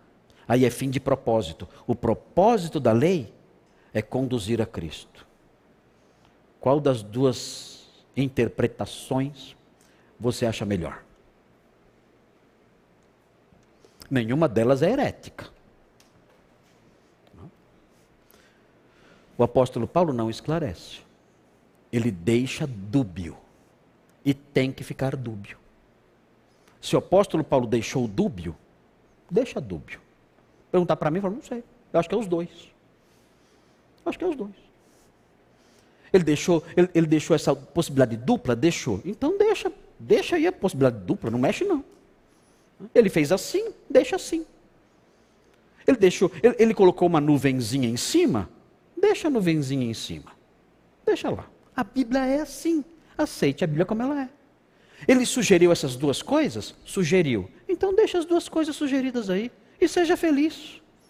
Vai ser feliz. Viva, siga em frente. Ah, mas, mas não tem que optar por uma ou por outra? Ele optou. O apóstolo Paulo optou. Ele colocou o texto aí com dois sentidos. Deixa aí, deixa assim. E vai ser feliz. Vai ser feliz. Eu estou contente. Eu olho, o fim da lei é Cristo. Eu me apego aos dois. Eu estou livre da lei, graças a Deus, porque a lei tem maldição, eu estou fora, está né, tá amarrado, né, tô, né, não quero saber de lei, porque a lei tem maldição, estou né, fora. Né. Então, legal, o fim da lei é Cristo, amém, graças a Deus, estou livre da lei. Né. E também a lei conduz a Cristo. Isso também é ensino claro, óbvio. Eu fico com os dois, e bola para frente, vamos ser felizes. Existe essa, essa dubiedade, e nós temos que lidar com isso. Às vezes temos que dizer, olha, é difícil, eu não sei explicar isso com clareza. Vamos ver um exemplo aqui, 2 Coríntios 5,15. Esse texto é sempre usado pelos arminianos e pelos calvinistas de quatro pontos também. Então nós não estamos aqui num, num, numa, numa, num campo de batalha em que o, os inimigos estão bem definidos. Não. Tem calvinistas que afirmam isso. A calvinista dizendo, eu não sou arminiano e eu creio na expiação ilimitada. A calvinista dizendo, então nós estamos num campo de batalha em que os inimigos estão totalmente separados, não. Como eu disse para vocês, esse campo é um campo em que tem certas dubiedades aí. Vamos ver 2 Coríntios 5,15. Você pode ser um calvinista de quatro pontos. Pode ser. Eu não seria. Eu acho que não é coerente. Eu acho que, como eu disse para vocês, que não é coerente nem ser arminiano, crendo na expiação é, é, ilimitada. Veja segundo aos Coríntios 5,15. Diz assim, fala assim o texto. E ele morreu por? Por quem? Pronto, acabou. Está discutindo o quê? Acabou. Morreu por todos. Acabou. Fechou? Fechou. Morreu por todos, está aqui. Vou fazer o quê? É que está. É, é, é, é, o grande, é o grande problema é, de nós pegarmos o versículo isoladamente, né? E não entendermos sobre o que o apóstolo Paulo está falando. Ele morreu por todos, para que os que vivem não vivam mais para si mesmos, mas para aquele que por eles morreu e ressuscitou. Então você pega o versículo assim, fala, ele morreu por todos, você pensa em cada ser humano que há na terra. E é assim que o arminiano lê esse texto, cada, arminiano, cada eh, ser humano que há na terra. Mas se você olhar o versículo 14, olha o versículo 14, olha o que diz. Fala assim: pois o amor de Cristo nos constrange, julgando nós isto. Um morreu por todos, logo, todos morreram. Hã? E agora? Todos é cada pessoa que há na terra? O que vocês acham? Todos os homens que há na terra morreram em Cristo? Parece que todos aqui não é cada homem que há na terra. Todos aqui parece se referir a todos os irmãos daquela igreja. Todos os crentes, todos os cristãos. Parece que esse é o sentido aqui. O texto dizendo: um morreu por todos, todos nós. Logo, todos nós morremos. Ele está falando aqui da morte espiritual do crente. O crente morreu para o pecado, o crente morreu para o mundo, o crente morreu para si mesmo. Ele usa a palavra todos aqui num sentido específico. Todos nós. Todos nós, os crentes. É esse o sentido presente aqui. Nós não podemos afirmar que o, o, no mundo todos os homens, cada indivíduo do mundo, morreu em Cristo. Absolutamente. Quem dera isso fosse possível afirmar, mas não é o caso aqui. A leitura correta seria: Pois o amor de Cristo nos constrange, julgando nós isto. Um morreu por todos nós. Logo, todos nós morremos. E ele morreu por todos nós, para que nós que vivemos não vivamos mais para nós mesmos, mas para aquele que por nós morreu e ressuscitou. Esse parece ser o sentido da palavra todos aqui, por causa da expressão todos morreram. Uma expressão que não dá para aplicar aos incrédulos e a todos os indivíduos lá fora. Entenderam isso? Faz sentido? Faz sentido para vocês? Parece que essa é a, a, a, a, concepção correta quando nós não isolamos o versículo. Paulo está falando de todos nós, todos os crentes. E isso é importante observar. Vamos ver outro texto antes do nosso intervalo. Veja aí. O texto diz assim, 1 Timóteo 2,6, aí no nosso slide. É um outro texto usado pelos arminianos. 1 Timóteo 2,6. Veja aí na sua Bíblia, e aí nós olhamos para esse texto e saímos para o nosso intervalinho aí. 1 Timóteo 2,6. Diz assim 1 Timóteo 2,6. Um, o qual a si mesmo se deu em resgate por todos. Testemunho que se deve prestar em tempos oportunos. E aí prossegue aí e tudo mais. Né? O qual a si mesmo se deu em resgate por todos. E agora? Aí um texto difícil. Um texto que o calvinista de quatro pontos vai dizer: olha, esse texto aqui fala que Cristo se deu em resgate por todos, sem exceção esse texto aqui eh, deve ser entendido conforme está escrito aqui. Temos que respeitar as palavras. O texto fala: Cristo se deu em resgate por todos. E nós temos que aceitar o que esse texto fala. Esse texto é inequívoco. Ok. Temos de novo a palavra todos aqui. Agora vamos olhar os versículos 1 e 2. Porque aparece de novo nos versículos 1 e 2 a palavra todos. Veja o que diz. Antes de tudo, exorto que se use a prática de súplicas, orações, intercessões, ações de graça em favor de todos os homens. Ok. Já pensou? Você orar por cada indivíduo que há na terra? Hum? Já pensou? Se todos os homens significa cada indivíduo que há na terra, é bom você começar rápido a sua oração. Porque tem bastante gente para você orar. Aí tem que fazer um levantamento e orar por cada indivíduo em particular. Será que todos os homens que Paulo tem em mente aqui é cada indivíduo? Será que a palavrinha todo se refere a cada indivíduo, se for, essa ordem é uma ordem sem sentido. Agora, note, ele vai explicar o que é todos os homens. Ele vai prosseguir dizendo: em favor dos reis, inclusive. Em favor dos reis, inclusive. O que ele está pensando aqui? Ele está pensando em todas as classes de homens. Ele está pensando: olha, uh, uh, orem pelos reis, orem pelos escravos, orem pelos ricos, orem pelos pobres, orem pelos seus inimigos, orem pelos seus amigos, orem pelas pessoas que são, que são eh, iletradas, Orem pelas pessoas que não são iletradas, os sábios, os, estu os, estu os estudados. Ore por todas as classes de homens. Não faça acepção de pessoas. Vocês, como crentes, devem orar por todos. Orem pelos governantes. Ah, mas eu detesto os governantes. Os governantes nos, nos perseguem. Orem por eles também. Orem pelos governantes também. Ah, orem pelos ricos. Mas eu detesto os ricos. Os ricos não pagam nossos salários. Orem pelos ricos também. Não faça acepção de pessoas. Ore por todos. Por quê? Porque note bem, Cristo morreu em resgate por todos. Por governantes ele morreu, por ricos ele morreu, por pobres ele morreu, pelo, por, por alguns inimigos de vocês ele morreu.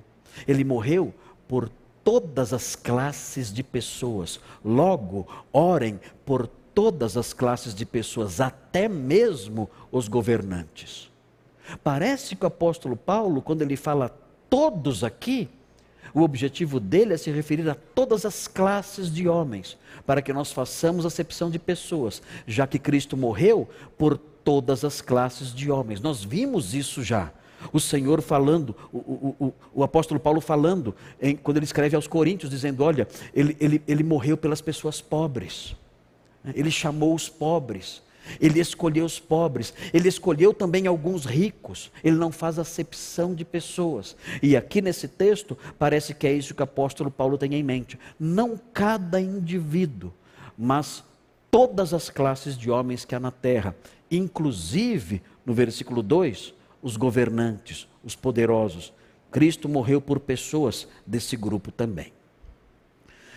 Bem, nós vamos fazer o nosso intervalo. E aí nós vamos voltar olhando para Hebreus, ok? Temos aí Hebreus 2,9 e outros textos aí também. Temos 2 de Pedro 3,9, é muito interessante essa passagenzinha aqui. É muito legal essa passagem aqui. Os armenianos gostam muito dessa passagem aqui.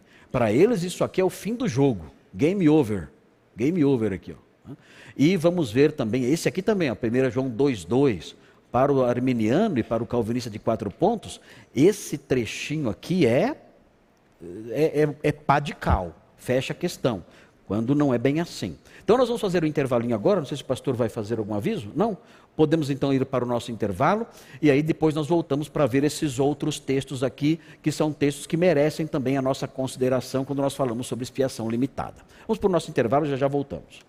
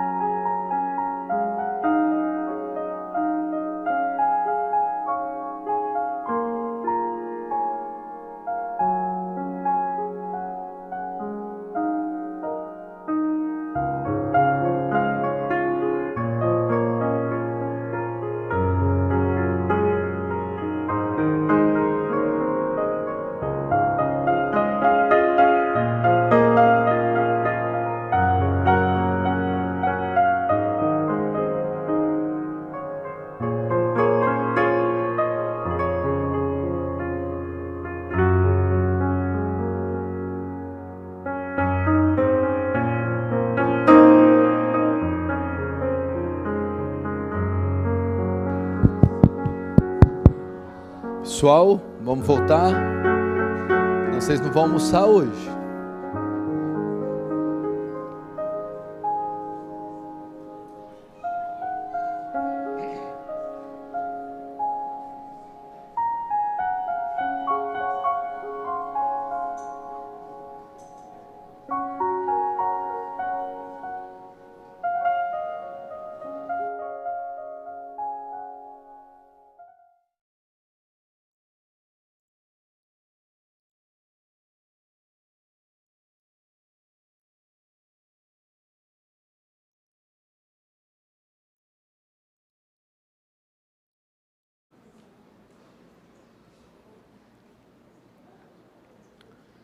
Tomar nossos assentos rapidinho. Pastor, pode se dirigir aqui, vamos para a segunda etapa.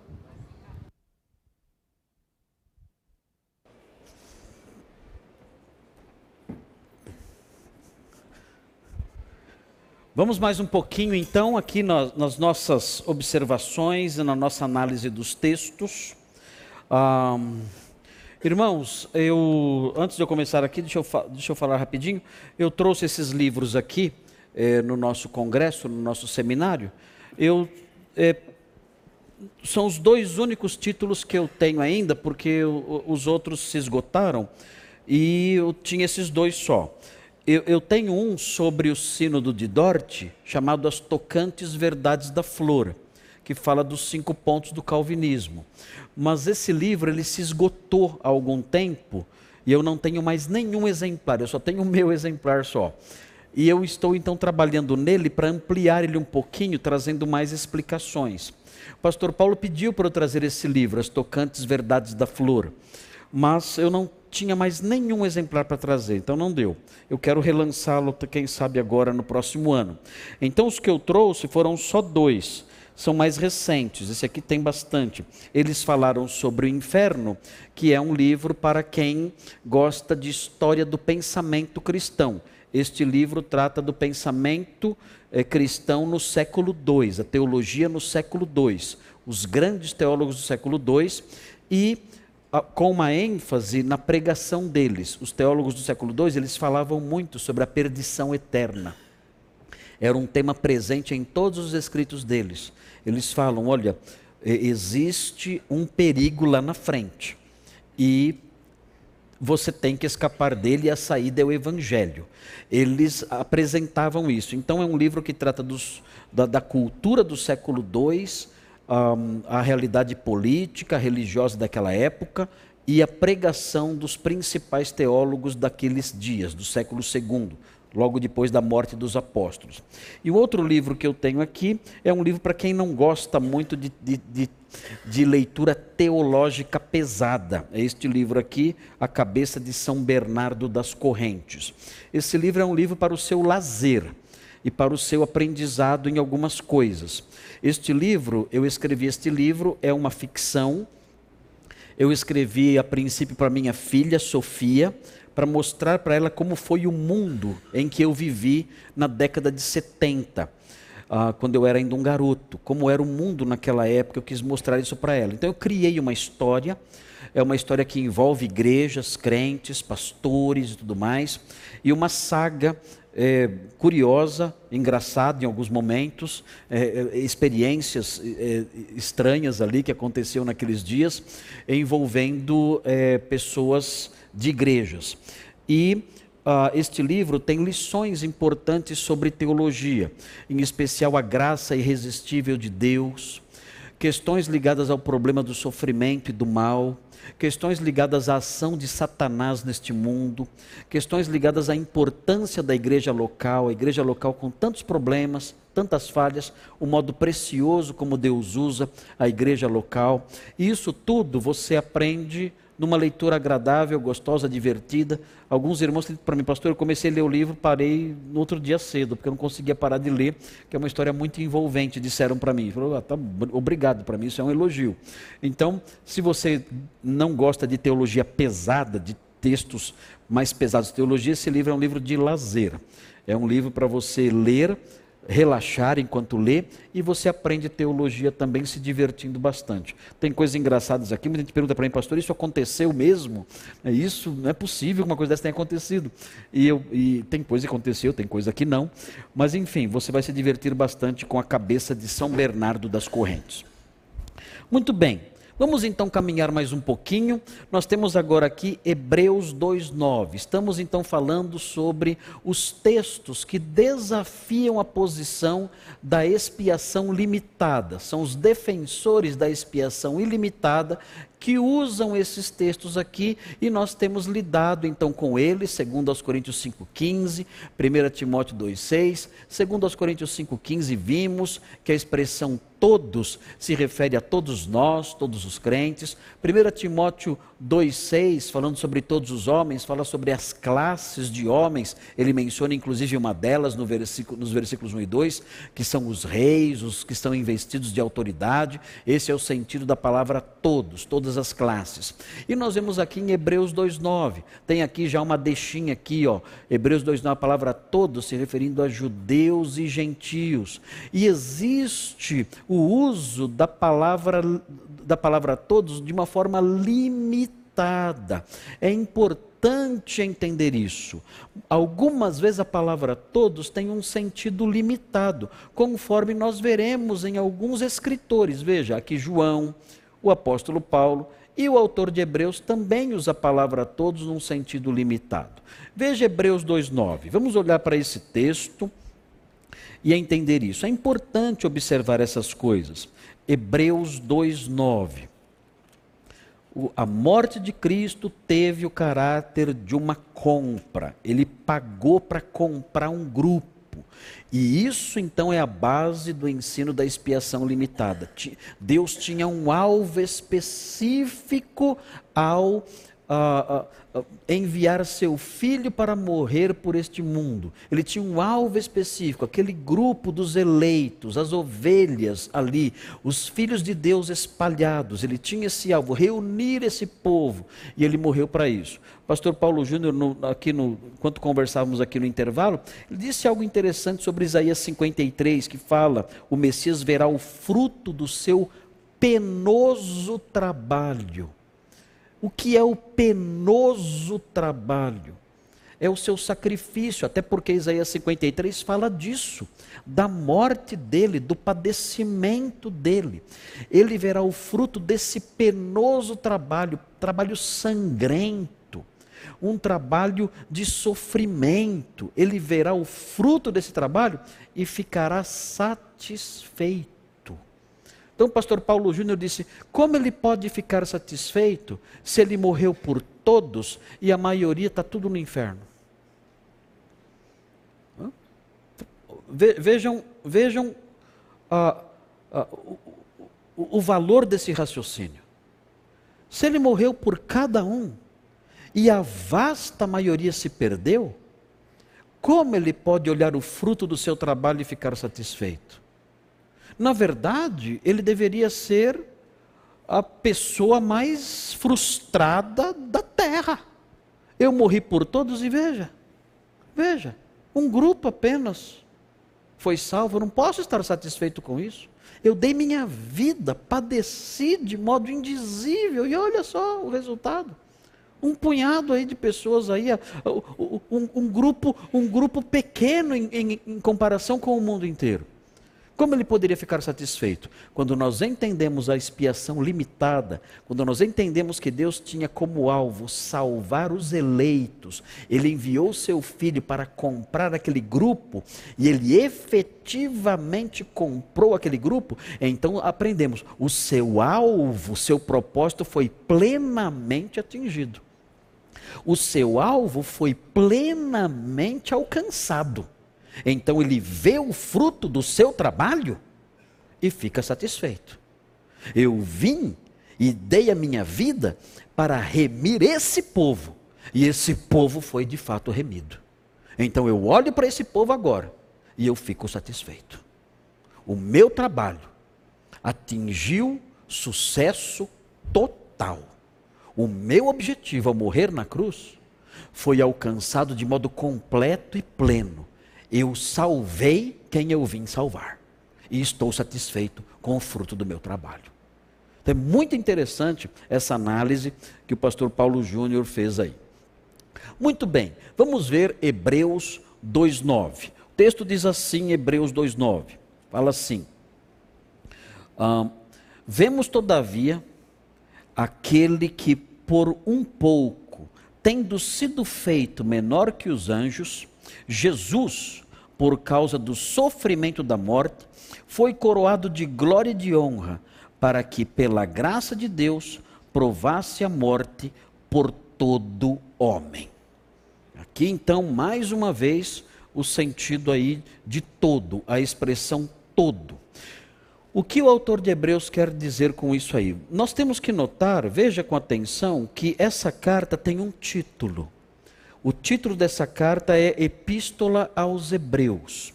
Logo, essa carta foi escrita para quem? Para judeus convertidos. Qual era o grande problema que reinava na mente dos judeus, mesmo cristãos, naqueles dias?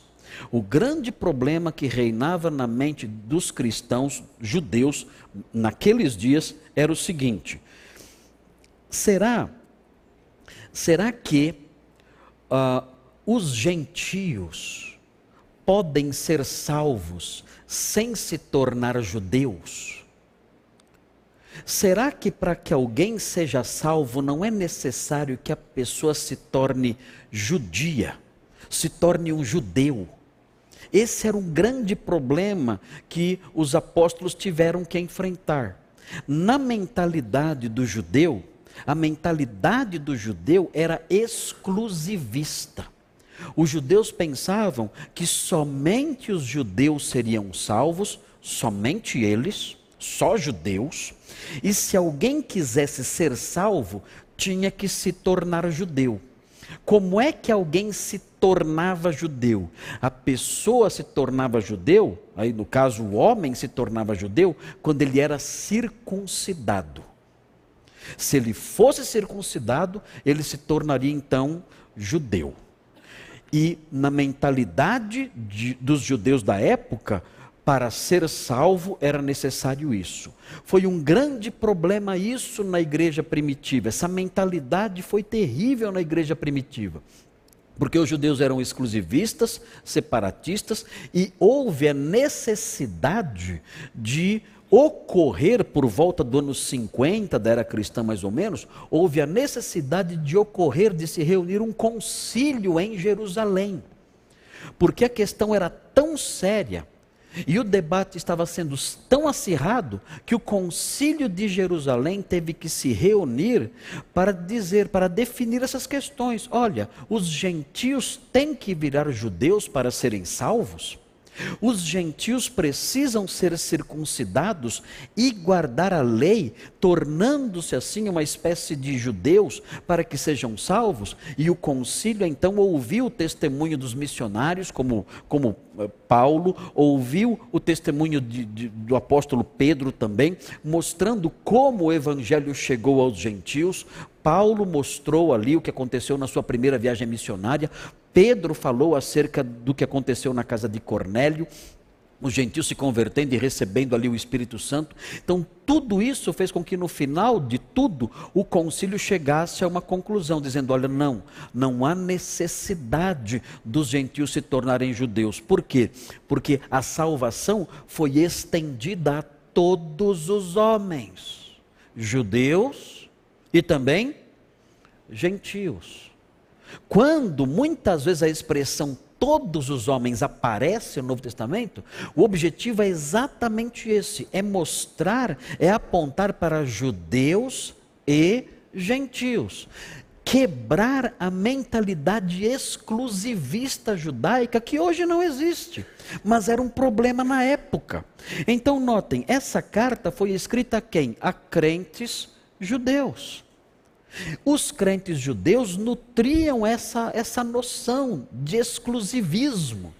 Tanto que eh, surgiram, inclusive, eh, seitas, seitas dentro do cristianismo, dizendo: não, nós discordamos dessa abertura, nós discordamos dessa noção de que os gentios são participantes da salvação também, sem terem que se tornar judeus. E os ebionitas uma, eh, formaram uma seita, esse é o nome de uma seita, os ebionitas, no século II. Os ebionitas, eles eram inclusive críticos do apóstolo Paulo, porque entendiam que o apóstolo Paulo ele se, ele se insurgia contra essas noções de exclusivismo judaico, dizendo que não era necessária a circuncisão, dizendo que não era necessária a guarda da lei mosaica para que as pessoas fossem salvas. Então os ebionitas formaram ali uma igreja à parte, uma igreja à parte de judeus que eh, eh, exigiam que se alguém quisesse ser salvo, tinha que se judaizar. Esse foi um problema sério. No século II, os ebionitas parece que desapareceram. Os ebionitas, eles ficaram nas imediações ali eh, de Jerusalém, na cidade de Pela, parece, ah, depois que Jerusalém foi destruída, e foram se diluindo, se diluindo, se dissolveram e desapareceram. Eram, eram, eram inclusive pessoas muito pobres, os ebionitas eram muito pobres, não, não tinham força é, para se para se para expandir e para se impor no contexto religioso. A própria Palestina ficou devastada com a destruição dos romanos a partir do ano 70, então esse partido perdeu força. Né? Mas eles perduraram ali durante algum tempo ali uh, dizendo essas coisas. Olha, nós somos contra essa visão que foi é, é, exposta no Conselho de Jerusalém e que é atacada, eh, e que é exposta pelo apóstolo Paulo, especialmente na Epístola aos Gálatas. Havia essa mentalidade na época e, e isso deve ser levado em conta aqui. Então, quando o autor de Hebreus diz que ele provou a morte por todo homem, o autor de Hebreus está querendo com isso quebrar essa noção de exclusividade judaica. Dizer, olha, Cristo morreu por todos, judeus e gentios. Morreu por todos. Ele não morreu só para uma, para uma classe específica, para uma raça, por uma raça específica. Não morreu por um, por um, um grupo racial específico. Ele morreu por todos os homens, homens de todas as tribos, línguas, povos e nações. Nós vemos o sentido limitado da palavra todos em outros momentos. Veja, por exemplo, João 12, 32. Veja aí o que diz. João 12, 32. Veja que a palavra todos tem um sentido limitado às vezes. Isso, esse é um fenômeno que há na Bíblia e que nós temos que reconhecer. É assim. Nem sempre todos significa cada indivíduo. Veja João 12, 32. Veja como é possível entender todos num sentido limitado. Veja. Aqui diz assim: E eu, Jesus falando, e eu, quando for levantado da terra, atrairei todos a mim mesmo. Todos aqui diz respeito a cada indivíduo que há no mundo. Sejam razoáveis e considerem essa questão cada indivíduo que há no mundo foi atraído para Cristo? Meus irmãos, quem dera. Ele está dizendo aqui: quando eu for levantado da terra, quando eu realizar a minha obra salvadora, tendo feito isso, eu vou atrair todos para mim. Será que isso envolve cada indivíduo que há na terra? nós vemos que isso não acontece. Isso, quem dera isso acontecesse. É evidente que o Senhor Jesus aqui está usando a palavra todos num sentido limitado. Eu vou atrair todos, vou atrair judeus, vou atrair romanos, vou atrair gregos, vou atrair bárbaros, eu vou atrair todos a mim. Eu não farei distinções raciais. Eu vou atrair pobres, eu vou atrair ricos, eu vou atrair homens, eu vou atrair mulheres, eu vou atrair crianças, eu vou atrair velhos, eu vou atrair todos a mim. É esse o sentido da palavra todos aqui, e não cada indivíduo. Nós vemos, o Senhor Jesus causa inclusive repugnância nas pessoas. Quando nós falamos de Jesus para alguém, muitas vezes nós, nós notamos até, até reações faciais de repugnância. Nós começamos a conversar com alguém ali que nós não conhecemos muito bem e falamos sobre diversos assuntos. A pessoa é simpática, a pessoa é amiga e de repente nós falamos de Jesus. Quando nós falamos de Jesus, as feições da pessoa mudam. Mudam. Ela torce o rosto, baixa a cabeça, fecha a cara, né? quer romper logo a conversa, quer parar de falar. Onde está aí a noção de atrairei todos a mim? Nós vemos na realidade repugnância, nós vemos zombaria, nós vemos, nós vemos escárnio, nós temos vivenciado nesses dias aí esse, esse debate terrível aí na internet, eh, eh, as pessoas se insurgindo aí contra as blasfêmias aí daquela produção aí da, da, porta dos fundos, né? Que apresenta Jesus como homossexual tendo um caso com o diabo. Não, não tinha como.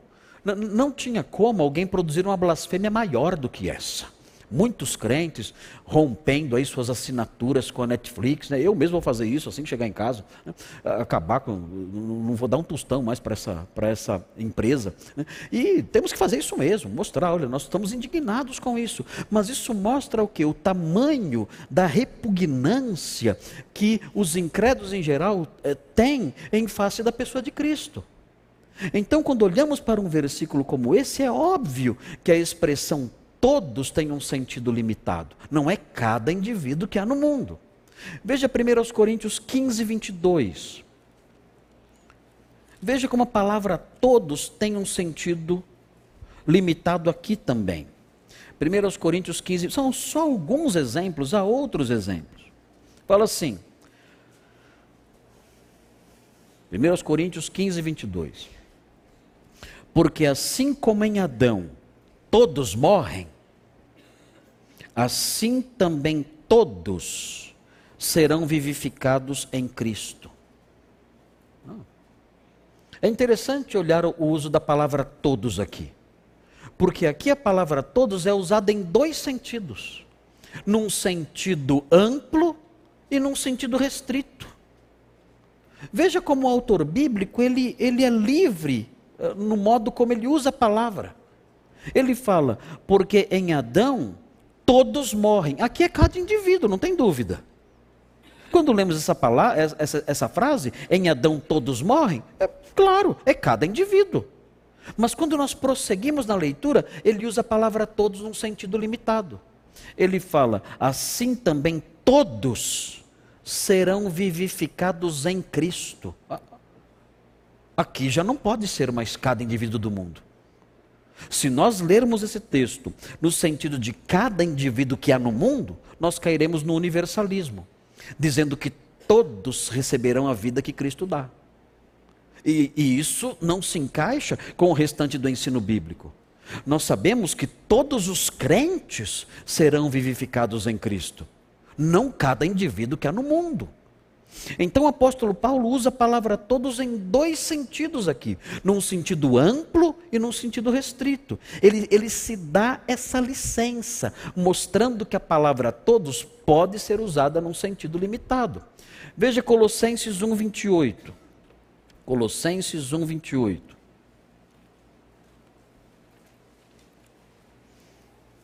São alguns exemplos aí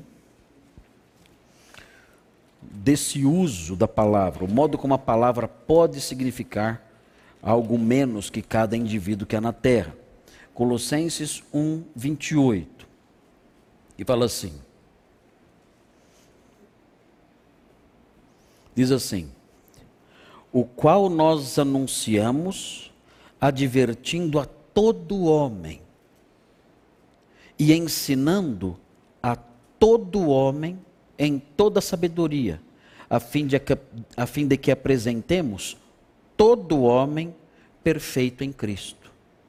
Mais uma vez, todo homem é cada indivíduo que há na terra? Não. O apóstolo Paulo usa a expressão todo homem, falando: olha, eu não faço distinções. Eu trabalho, eu trabalho com qualquer indivíduo com pessoas pobres e ricas, com pessoas eh, eh, da raça judaica ou pessoas eh, gregas, gregas, gentios em geral. Eu eh, prego o evangelho para pessoas de todas as classes. O meu objetivo é fazer com que pessoas de todas as realidades conheçam a Cristo. Ele não está atribuindo aqui a palavra todo o sentido de cada indivíduo que há na terra, não faria sentido isso. Então a palavra todos em Hebreus 2:9 certamente tem esse sentido também limitado, todos, judeus e gentios, conforme nós vemos essa possibilidade nesses outros textos que foram mencionados aqui. Agora notem esse outro texto aqui, Segunda de Pedro 3:9. Observe aí, Segunda de Pedro 3:9. É um outro texto que traz dificuldade para os defensores da expiação limitada. E que é apontado aí pelos arminianos e pelos calvinistas de quatro pontos. Segunda de Pedro 3:9. Fala assim: Opa abrindo o texto errado aqui. Segunda de Pedro 3:9 fala assim: Não retarda o Senhor a sua promessa, como alguns a julgam demorada. Pelo contrário, ele é longânimo para convosco, não querendo que nenhum pereça, senão que todos cheguem ao arrependimento. Então aqui existe mais uma vez a noção de que Jesus, ele morreu por todos, até porque ele quer que todos cheguem ao arrependimento. Ele não quer que ninguém pereça, nenhuma pessoa, mas que todos os indivíduos da terra cheguem ao arrependimento. Logo, se é assim, ele morreu por todos, por cada indivíduo que é na terra. Se ele não quer que ninguém pereça, e se ele deseja que todos se arrependam, então, evidentemente, ele morreu por todos, ele pagou o preço por todos e agora espera que todos desfrutem do benefício desse pagamento. Então, esse é o argumento dos arminianos. Olha, esse texto fala que Jesus não quer que ninguém pereça, o preço foi pago, agora é necessário que todos se arrependam, ele quer que todos se arrependam e desfrutem dos benefícios da morte que ele realizou na cruz do Calvário. Então, esse texto é usado assim. Agora, qual é a resposta que os defensores da expiação limitada dão a esse texto, dão a esses argumentos? Bem, muito simples. Se nós olharmos com atenção para o, para o texto, veja o que diz aí o texto no versículo 9. Ele diz assim, no versículo, no versículo eh, eh, eh, 9 ainda, diz assim: Não retarda o Senhor a sua promessa, como alguns a julgam demorada, pelo contrário, ele é longânimo para convosco. Quem são os vós aqui? Ele é longânimo com quem? Com quem? Quem são as pessoas a quem ele se refere com a palavra convosco. São crentes ou são incrédulos? Hã? Ele está escrevendo para quem? Para crentes ou para incrédulos? Escrevendo para crentes. Ele está dizendo para os crentes que são seus leitores. Ele está dizendo: olha, o Senhor é longânimo com vocês, não querendo que nenhum de vocês pereça. Ele não está falando aqui com o mundo todo. Ele está falando com uma igreja. O Senhor é paciente para convosco, com vocês crentes. Ele é paciente com vocês que são crentes, não querendo que nenhum de vocês crentes pereçam, mas que vocês todos cheguem ao arrependimento. Ele está falando para pessoas já salvas pessoas já salvas que precisavam de arrependimento em outra área. Não arrependimento da conversão, mas outro tipo de arrependimento. Vejam uh, o versículo 14. Vejam o que diz o versículo 14. Por esta razão, pois, amados, são os crentes. Versículo 14 do, do capítulo 3.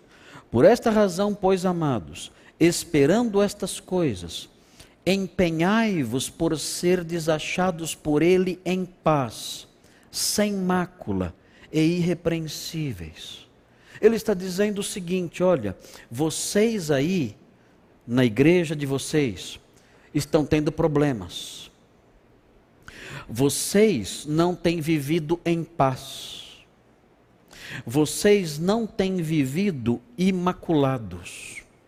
Vocês não têm vivido de forma irrepreensível. Vocês têm dado ouvidos a falsos mestres. Falsos mestres têm se insinuado na igreja de vocês. Quando nós lemos segundo de Pedro, nós descobrimos isso. A igreja a qual Pedro escreve era uma igreja marcada pela, pela insinuação, pela inserção de falsos mestres ali. E ele está dizendo: olha, vocês não têm sido achados em paz. Vocês não têm sido irrepreensíveis e imaculados. Há problemas aí com vocês. E vocês então devem saber o seguinte: o Senhor não demora, o Senhor não, não, não é tardio na, na, na, no cumprimento da promessa da sua vinda. Pelo contrário, Ele é longânimo para com vocês crentes. Ele é paciente com vocês, crentes, não querendo que nenhum de vocês, crentes desta igreja, pereça, mas que todos vocês, crentes desta igreja, se arrependam e abandonem as brigas e abandonem as noções que os falsos mestres têm ensinado para vocês. O Senhor tem sido longânimo e quer que todos vocês, crentes desta igreja, se arrependam desses pecados e nenhum de vocês pereça por causa desses pecados. Esse é o ensino dele aqui. Esse todos aqui são os crentes daquela igreja. Esses todos são o convosco. Esses todos são os amados a quem ele escreve. Ele diz: O Senhor quer que todos vocês se arrependam dessas falhas que vocês têm cometido. Ele tem atrasado a sua vinda, porque Ele é paciente com vocês. Ele quer que vocês se arrependam. Ele não quer que vocês sejam destruídos. Aí você pergunta, aí surge um outro problema. Fala, peraí. Pera lá. Então quer dizer que aquelas pessoas estavam correndo risco de perder a salvação? Porque o texto fala, ele não quer que nenhum de vocês pereça. E agora? Então aquela igreja estava correndo o risco de perder a salvação, estava correndo o risco de perecer, cair no juízo de Deus no inferno. Se isso é verdade, pastor Márcio, que você está falando, então você salvou o ponto 3 da tulipa, mas jogou no lixo o último ponto, que é a perseverança dos santos. Você ensinou que a expiação é limitada, mas você enterrou a segurança de salvação. Se esse texto aqui está falando com crentes, então, por que Pedro fala? Ele não quer que nenhum de vocês pereça. Os crentes correm o risco de se cometerem pecados e não se arrependerem, eles correm o risco de serem condenados ao inferno e, e cair no, no perecimento eterno. Bem, você está pensando assim, e você pode pensar assim, se você entender perecer como ir para o inferno. Será que perecer é ir para o inferno? Nesse texto? Dificilmente. Por quê? Porque ele está falando com crentes, os amados. O que é então perecer aqui? Nós temos que entender que a palavra perecer nem sempre no Novo Testamento significa ir para o inferno. Essa palavrinha aqui, ó, apolume, né, o perecimento, significa ruína, perda, dano, prejuízo. não significa necessariamente ir para o inferno. Veja, Romanos 14, 15. Veja o que significa perecer em Romanos 14, 15. Um exemplo aqui. Romanos 14, 15. Diz assim: Se por causa de comida o teu irmão se entristece, já não andas segundo o amor fraternal. Por causa da tua comida, não faças perecer aquele a favor de quem Cristo morreu. O que é perecer aqui? É entristecer. Não faça que aquela pessoa sofra. Não faça com que aquela pessoa se entristeça. Por causa da sua comida, não faça aquela pessoa perecer. Aqui perecer não é ir para o inferno. Aqui perecer é padecer, é sofrer, é se entristecer. Então o que acontece aqui? Pedro está dizendo: olha, o Senhor não tarda a sua vinda. Ele é demorado porque ele é paciente com todos vocês crentes, porque ele quer que todos vocês crentes se arrependam. Ele quer que todos vocês crentes abandonem essas práticas e essas crenças que vocês estão abraçando. E Ele quer que vocês abandonem tudo isso para que vocês não pereçam. Em que sentido? Para que na volta de Cristo vocês não sofram nenhum prejuízo. Pode acontecer de um crente na volta de Cristo sofrer algum prejuízo? Pode acontecer isso? Pode. 1 João fala que nós devemos tomar cuidado para não sermos confundidos na sua vinda. João fala isso, que pode acontecer de na volta de Cristo nós sermos confundidos, ficarmos envergonhados e entristecidos. Entristecidos, o sentido de Paulo aqui, ó, perecer. Pode acontecer que na volta do Senhor nós sejamos pegos de surpresa e sejamos entristecidos, envergonhados, prejudicados, humilhados.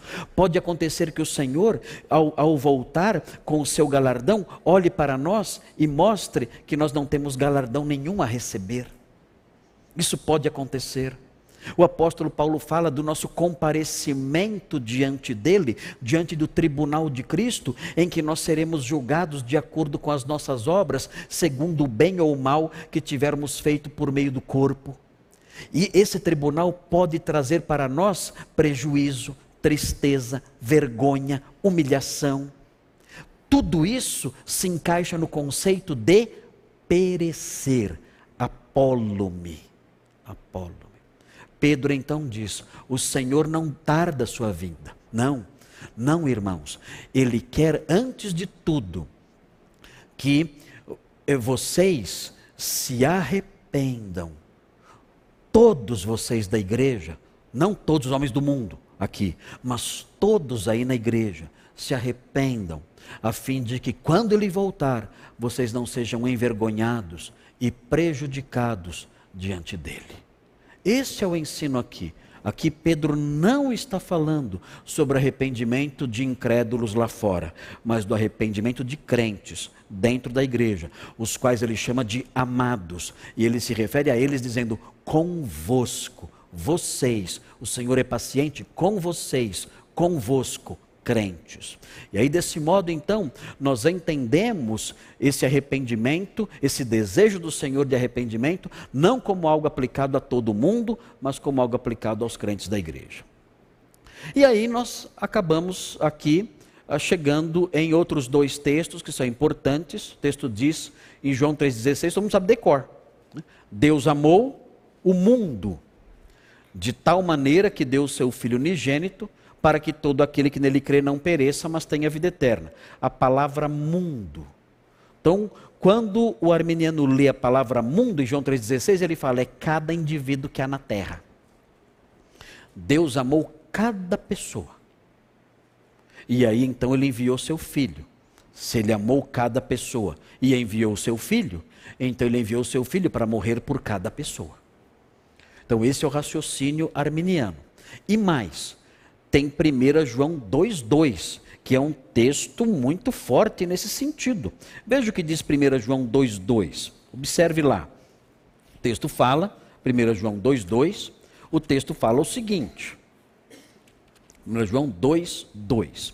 Fala assim: E ele, Cristo, é a propiciação pelos nossos pecados, e não somente pelos nossos próprios, mas ainda pelos do mundo inteiro.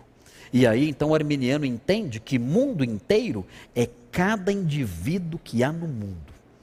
Então, essa, esse é o entendimento do arminiano. O arminiano e o calvinista de quatro pontos entende a palavra mundo e a expressão mundo inteiro como cada pessoa que já nasceu e que existe aqui. Isso na cabeça do arminiano e do calvinista de quatro pontos é mundo.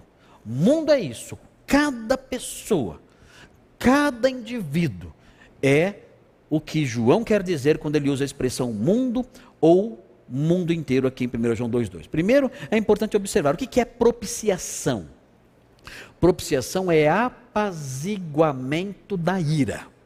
Isso é propiciação. Quando fala que Cristo é a propiciação pelos pecados do mundo inteiro, significa que Cristo é aquele que apaziguou ou que satisfez a ira de Deus. Esse é o sentido de propiciação. Note bem, nós podemos dizer o seguinte: olha, se Cristo então é a propiciação pelos pecados do mundo inteiro, por que Deus está irado contra o mundo?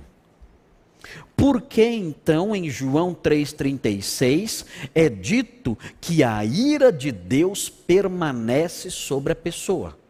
Se a obra de Cristo trouxe propiciação, se a obra de Cristo trouxe apaziguamento a Deus em face do mundo inteiro, porque ele continua irado. Se o pecado do mundo todo foi punido em Jesus, por que Deus ainda quer punir alguém? Se o pecado do mundo inteiro foi punido naquela cruz, por que Deus continua querendo punir alguém? Porque ele continua irado, insatisfeito e ainda quer punir. Então é importante observar o conceito de propiciação. Propiciação é a satisfação da exigência da ira de Deus. Se Cristo fez isso beneficiando o mundo inteiro, não há sentido em Deus continuar irado contra a humanidade. Mas muito bem, vamos então entender a coisa de outra forma. Vamos entender a palavra mundo em João. Será que mundo em João significa mesmo cada indivíduo que há na terra. Parece que na literatura joanina não é assim. Veja aqui, esses textos todos que eu elenquei aqui, João 1, 10 e 29, 6, 33, 18, 8. Note, 1 João 5, 19, Apocalipse 5 e 7. Esses textos todos são todos escritos por João. Todos. Eu não estou misturando aqui João com Paulo, não estou misturando João com Moisés, nem João com Isaías, não. Eu estou usando só textos de João. Para quê? Para ver como o autor João usa a palavra mundo. O arminiano fala: mundo é cada indivíduo. Ok. Mundo inteiro é cada indivíduo. Deus amou cada indivíduo e enviou seu filho para cada indivíduo. Cada indivíduo do mundo recebeu o benefício da propiciação. E, e, olha, pastor, o Deus está irado porque para se beneficiar desse, desse, de, desse ato de Jesus em propiciar, é necessário a fé. É por isso que ele está irado. Mas Deus já recebeu já o sacrifício propiciatório em benefício de todos os homens. Eles só não desfrutam disso porque tem que responder com a fé. Uh, o que vai responder o arminiano. Mas mundo inteiro significa sim cada indivíduo. E Cristo fez a propiciação por cada indivíduo, sim, porque mundo inteiro significa isso. Ok, vamos ver então na literatura joanina. Vamos ver nos escritos de João. se realmente mundo significa cada pessoa, cada indivíduo sem exceção. Lembrem-se disso. É cada indivíduo sem exceção nenhuma na visão arminiana e na visão do calvinista de quatro pontos. Vamos ver se isso é possível. Veja João 1, versículo 10.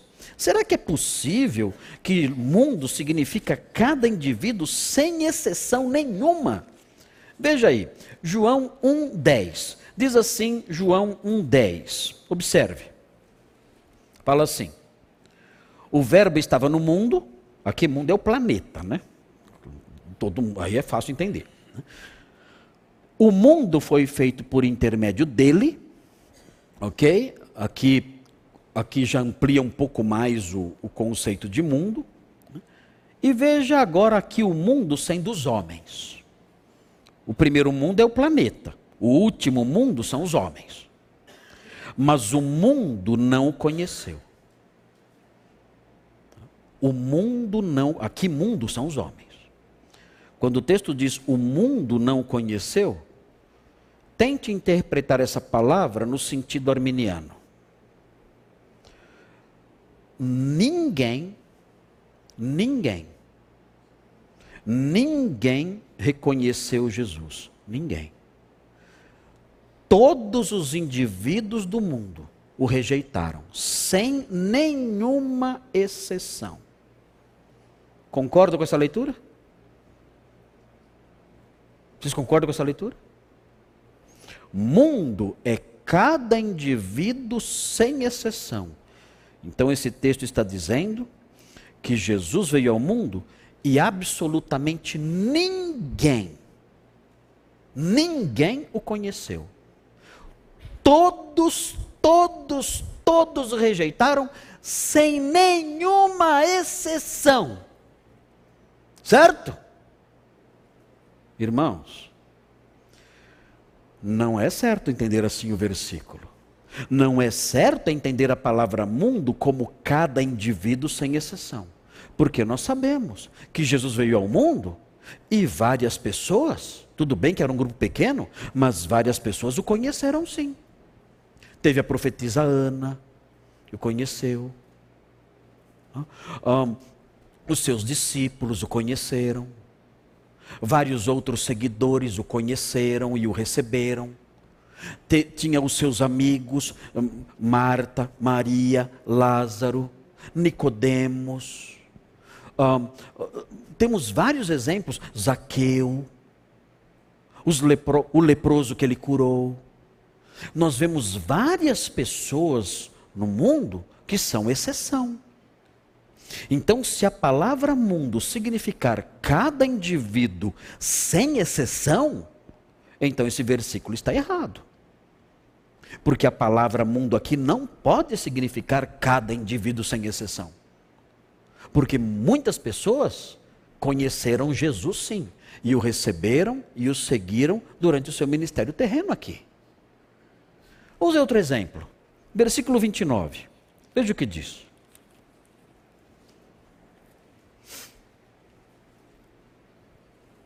Olha aí. No dia seguinte, viu João a Jesus que vinha para ele e disse: Eis o Cordeiro de Deus, que tira o pecado do mundo. Hã? O que vocês acham disso? O texto está dizendo que Cristo tira o pecado de cada indivíduo sem exceção. Qual a implicação disso? Se você interpretar desse jeito. Se você interpretar desse jeito, você vai cair no universalismo. A ideia de que ninguém, ninguém se perde. Ninguém. Todos vão para o céu. Todos sem exceção. Por quê? Porque Cristo tirou o pecado de cada indivíduo que há no mundo. Você cai no universalismo. Você não, não precisa se preocupar em evangelizar ninguém. O pecado de cada indivíduo foi removido. Cristo tirou o pecado de cada indivíduo. A palavra mundo aqui significa cada indivíduo sem exceção. Cristo tirou o pecado de cada um. Todos vão para o céu. Eu ouvi recentemente, não, tão recentemente, mas eu ouvi uma pregação com base nisso, que dizia o seguinte: que você vai chegar no céu. Olha só a figura. Eu fiquei assustado quando eu vi. Mas um pastor conhecido de São Paulo disse isso. Você vai chegar no céu e você vai sentar ali no, no, no, na mesa do banquete celestial. E vai chegar um anjo. E vai dizer para você: você pode sair daí? Por quê? Esse lugar não é seu. Seu lugar é mais para lá. De quem é esse lugar? Esse lugar é de Adolf Hitler. Ah, é? É. Mas Hitler está aqui? Ah, então Hitler, Hitler se converteu? Não, não, não. Hitler não se converteu. Não, não. Então como ele está aqui? Tendo um lugar à mesa? E a resposta do anjo era: Você se esqueceu? O Cordeiro de Deus tira o pecado do mundo. E por isso Hitler está aqui. Está salvo. Saia desse lugar, esse lugar é dele. E deu outros exemplos de homens incrédulos, perversos, que odiavam a fé cristã, semelhantes a Hitler, todos no céu. A pessoa vai mudando de cadeira. E o anjo chega, sai daí também. Por quê? Quem está aqui? Quem está aí é Nero. Nero? Nero perseguiu os cristãos. Sai. Mas você não entendeu o texto. Cristo tira o pecado do mundo. Nero está, está salvo. Ele está aqui. E, e assim ele ia dizendo essas coisas. O pregador ia dizendo essas coisas. Interpretando esse versículo no sentido universalista. Nós sabemos esse versículo não tem um sentido universalista. O, o, texto não está dizendo que ele tira o pecado de cada indivíduo que nasce nesse mundo, que está neste mundo, não. Nós sabemos que a palavra mundo tem um sentido diferente em João, e nós vamos ver esse sentido em Apocalipse 5,9. Mas esse pregador fez isso, dizia isso, afirmava essas coisas. E ele diz, inclusive, que não é correto você evangelizar dizendo: olha, se você não crer em Cristo, você vai para o inferno. Ele dizia o seguinte: se você disser isso, você não está anunciando as boas novas. Porque boas novas não é isso. Como é que você pode chegar para alguém e falar assim: se você não crer, você vai para o inferno? Onde estão as boas novas aí? Onde existem boas novas nisso? São péssimas novas que você está anunciando. São péssimas notícias. Você tem que anunciar as boas novas, dizer: olha, você já está perdoado. Você já tem um lugar no céu. Você já tem um lugar com Deus. Você já tem uma herança no céu. Independente de você aceitar a mensagem ou não, você já tem, porque o Cordeiro de Deus tirou o seu pecado. Agora, você tem que viver uma vida de gratidão.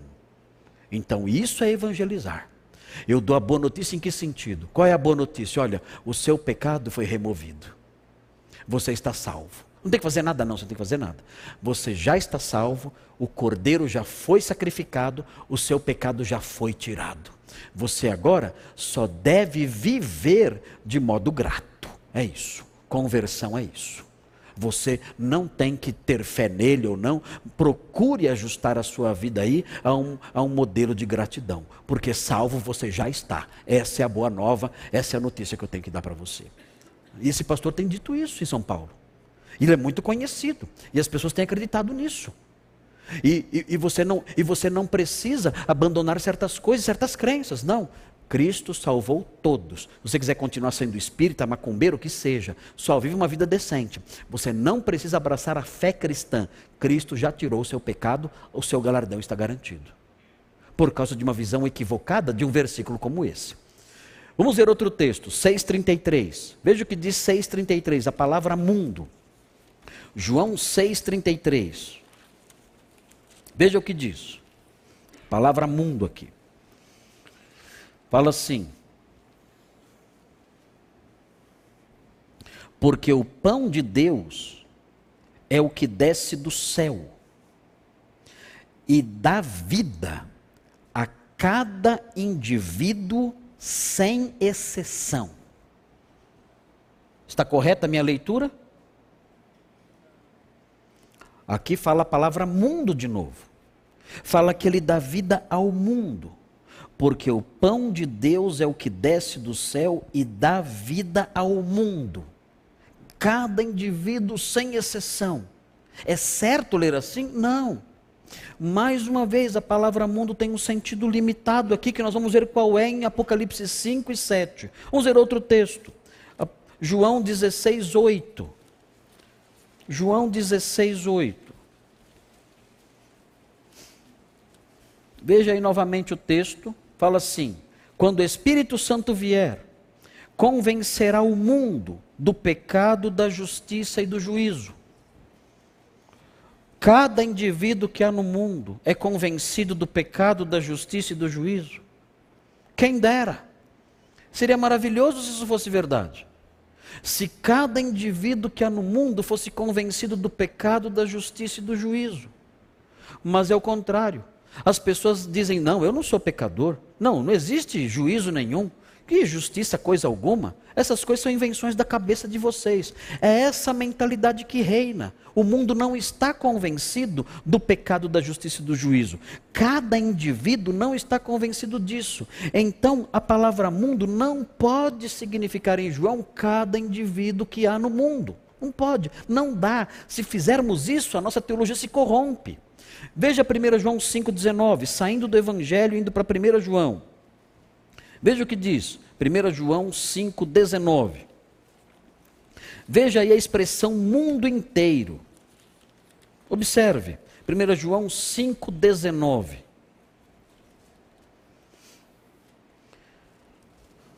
Olha o que diz: Sabemos que somos de Deus e que o mundo inteiro jaz no maligno mundo inteiro é cada indivíduo? Cada indivíduo que há no mundo jaz no maligno? Você. Você. Você jaz no maligno?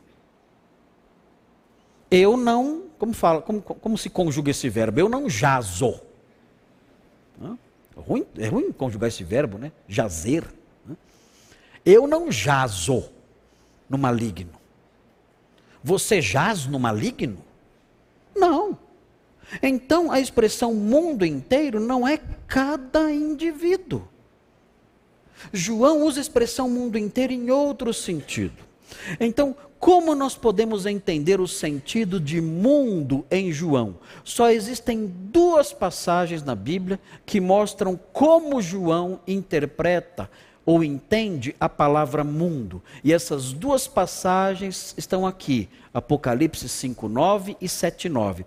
Quando você lê Apocalipse 5:9 e 7:9, então você descobre qual é o sentido da palavra mundo. Em João, quando João fala mundo, o que lhe vem à cabeça? É cada indivíduo sem exceção? Vamos ver. Aqui em Apocalipse, escrito por João, nós temos o sentido da palavra mundo e da expressão mundo inteiro. Ele diz assim em 5:9: Digno és de tomar o livro e de abrir-lhe os selos, porque foste morto e com teu sangue compraste para Deus. E aí vem o sentido de mundo. O que é mundo em João? Compraste para Deus os que procedem de toda tribo, língua, povo e nação. Isso para João é mundo. O mundo inteiro jaz no maligno.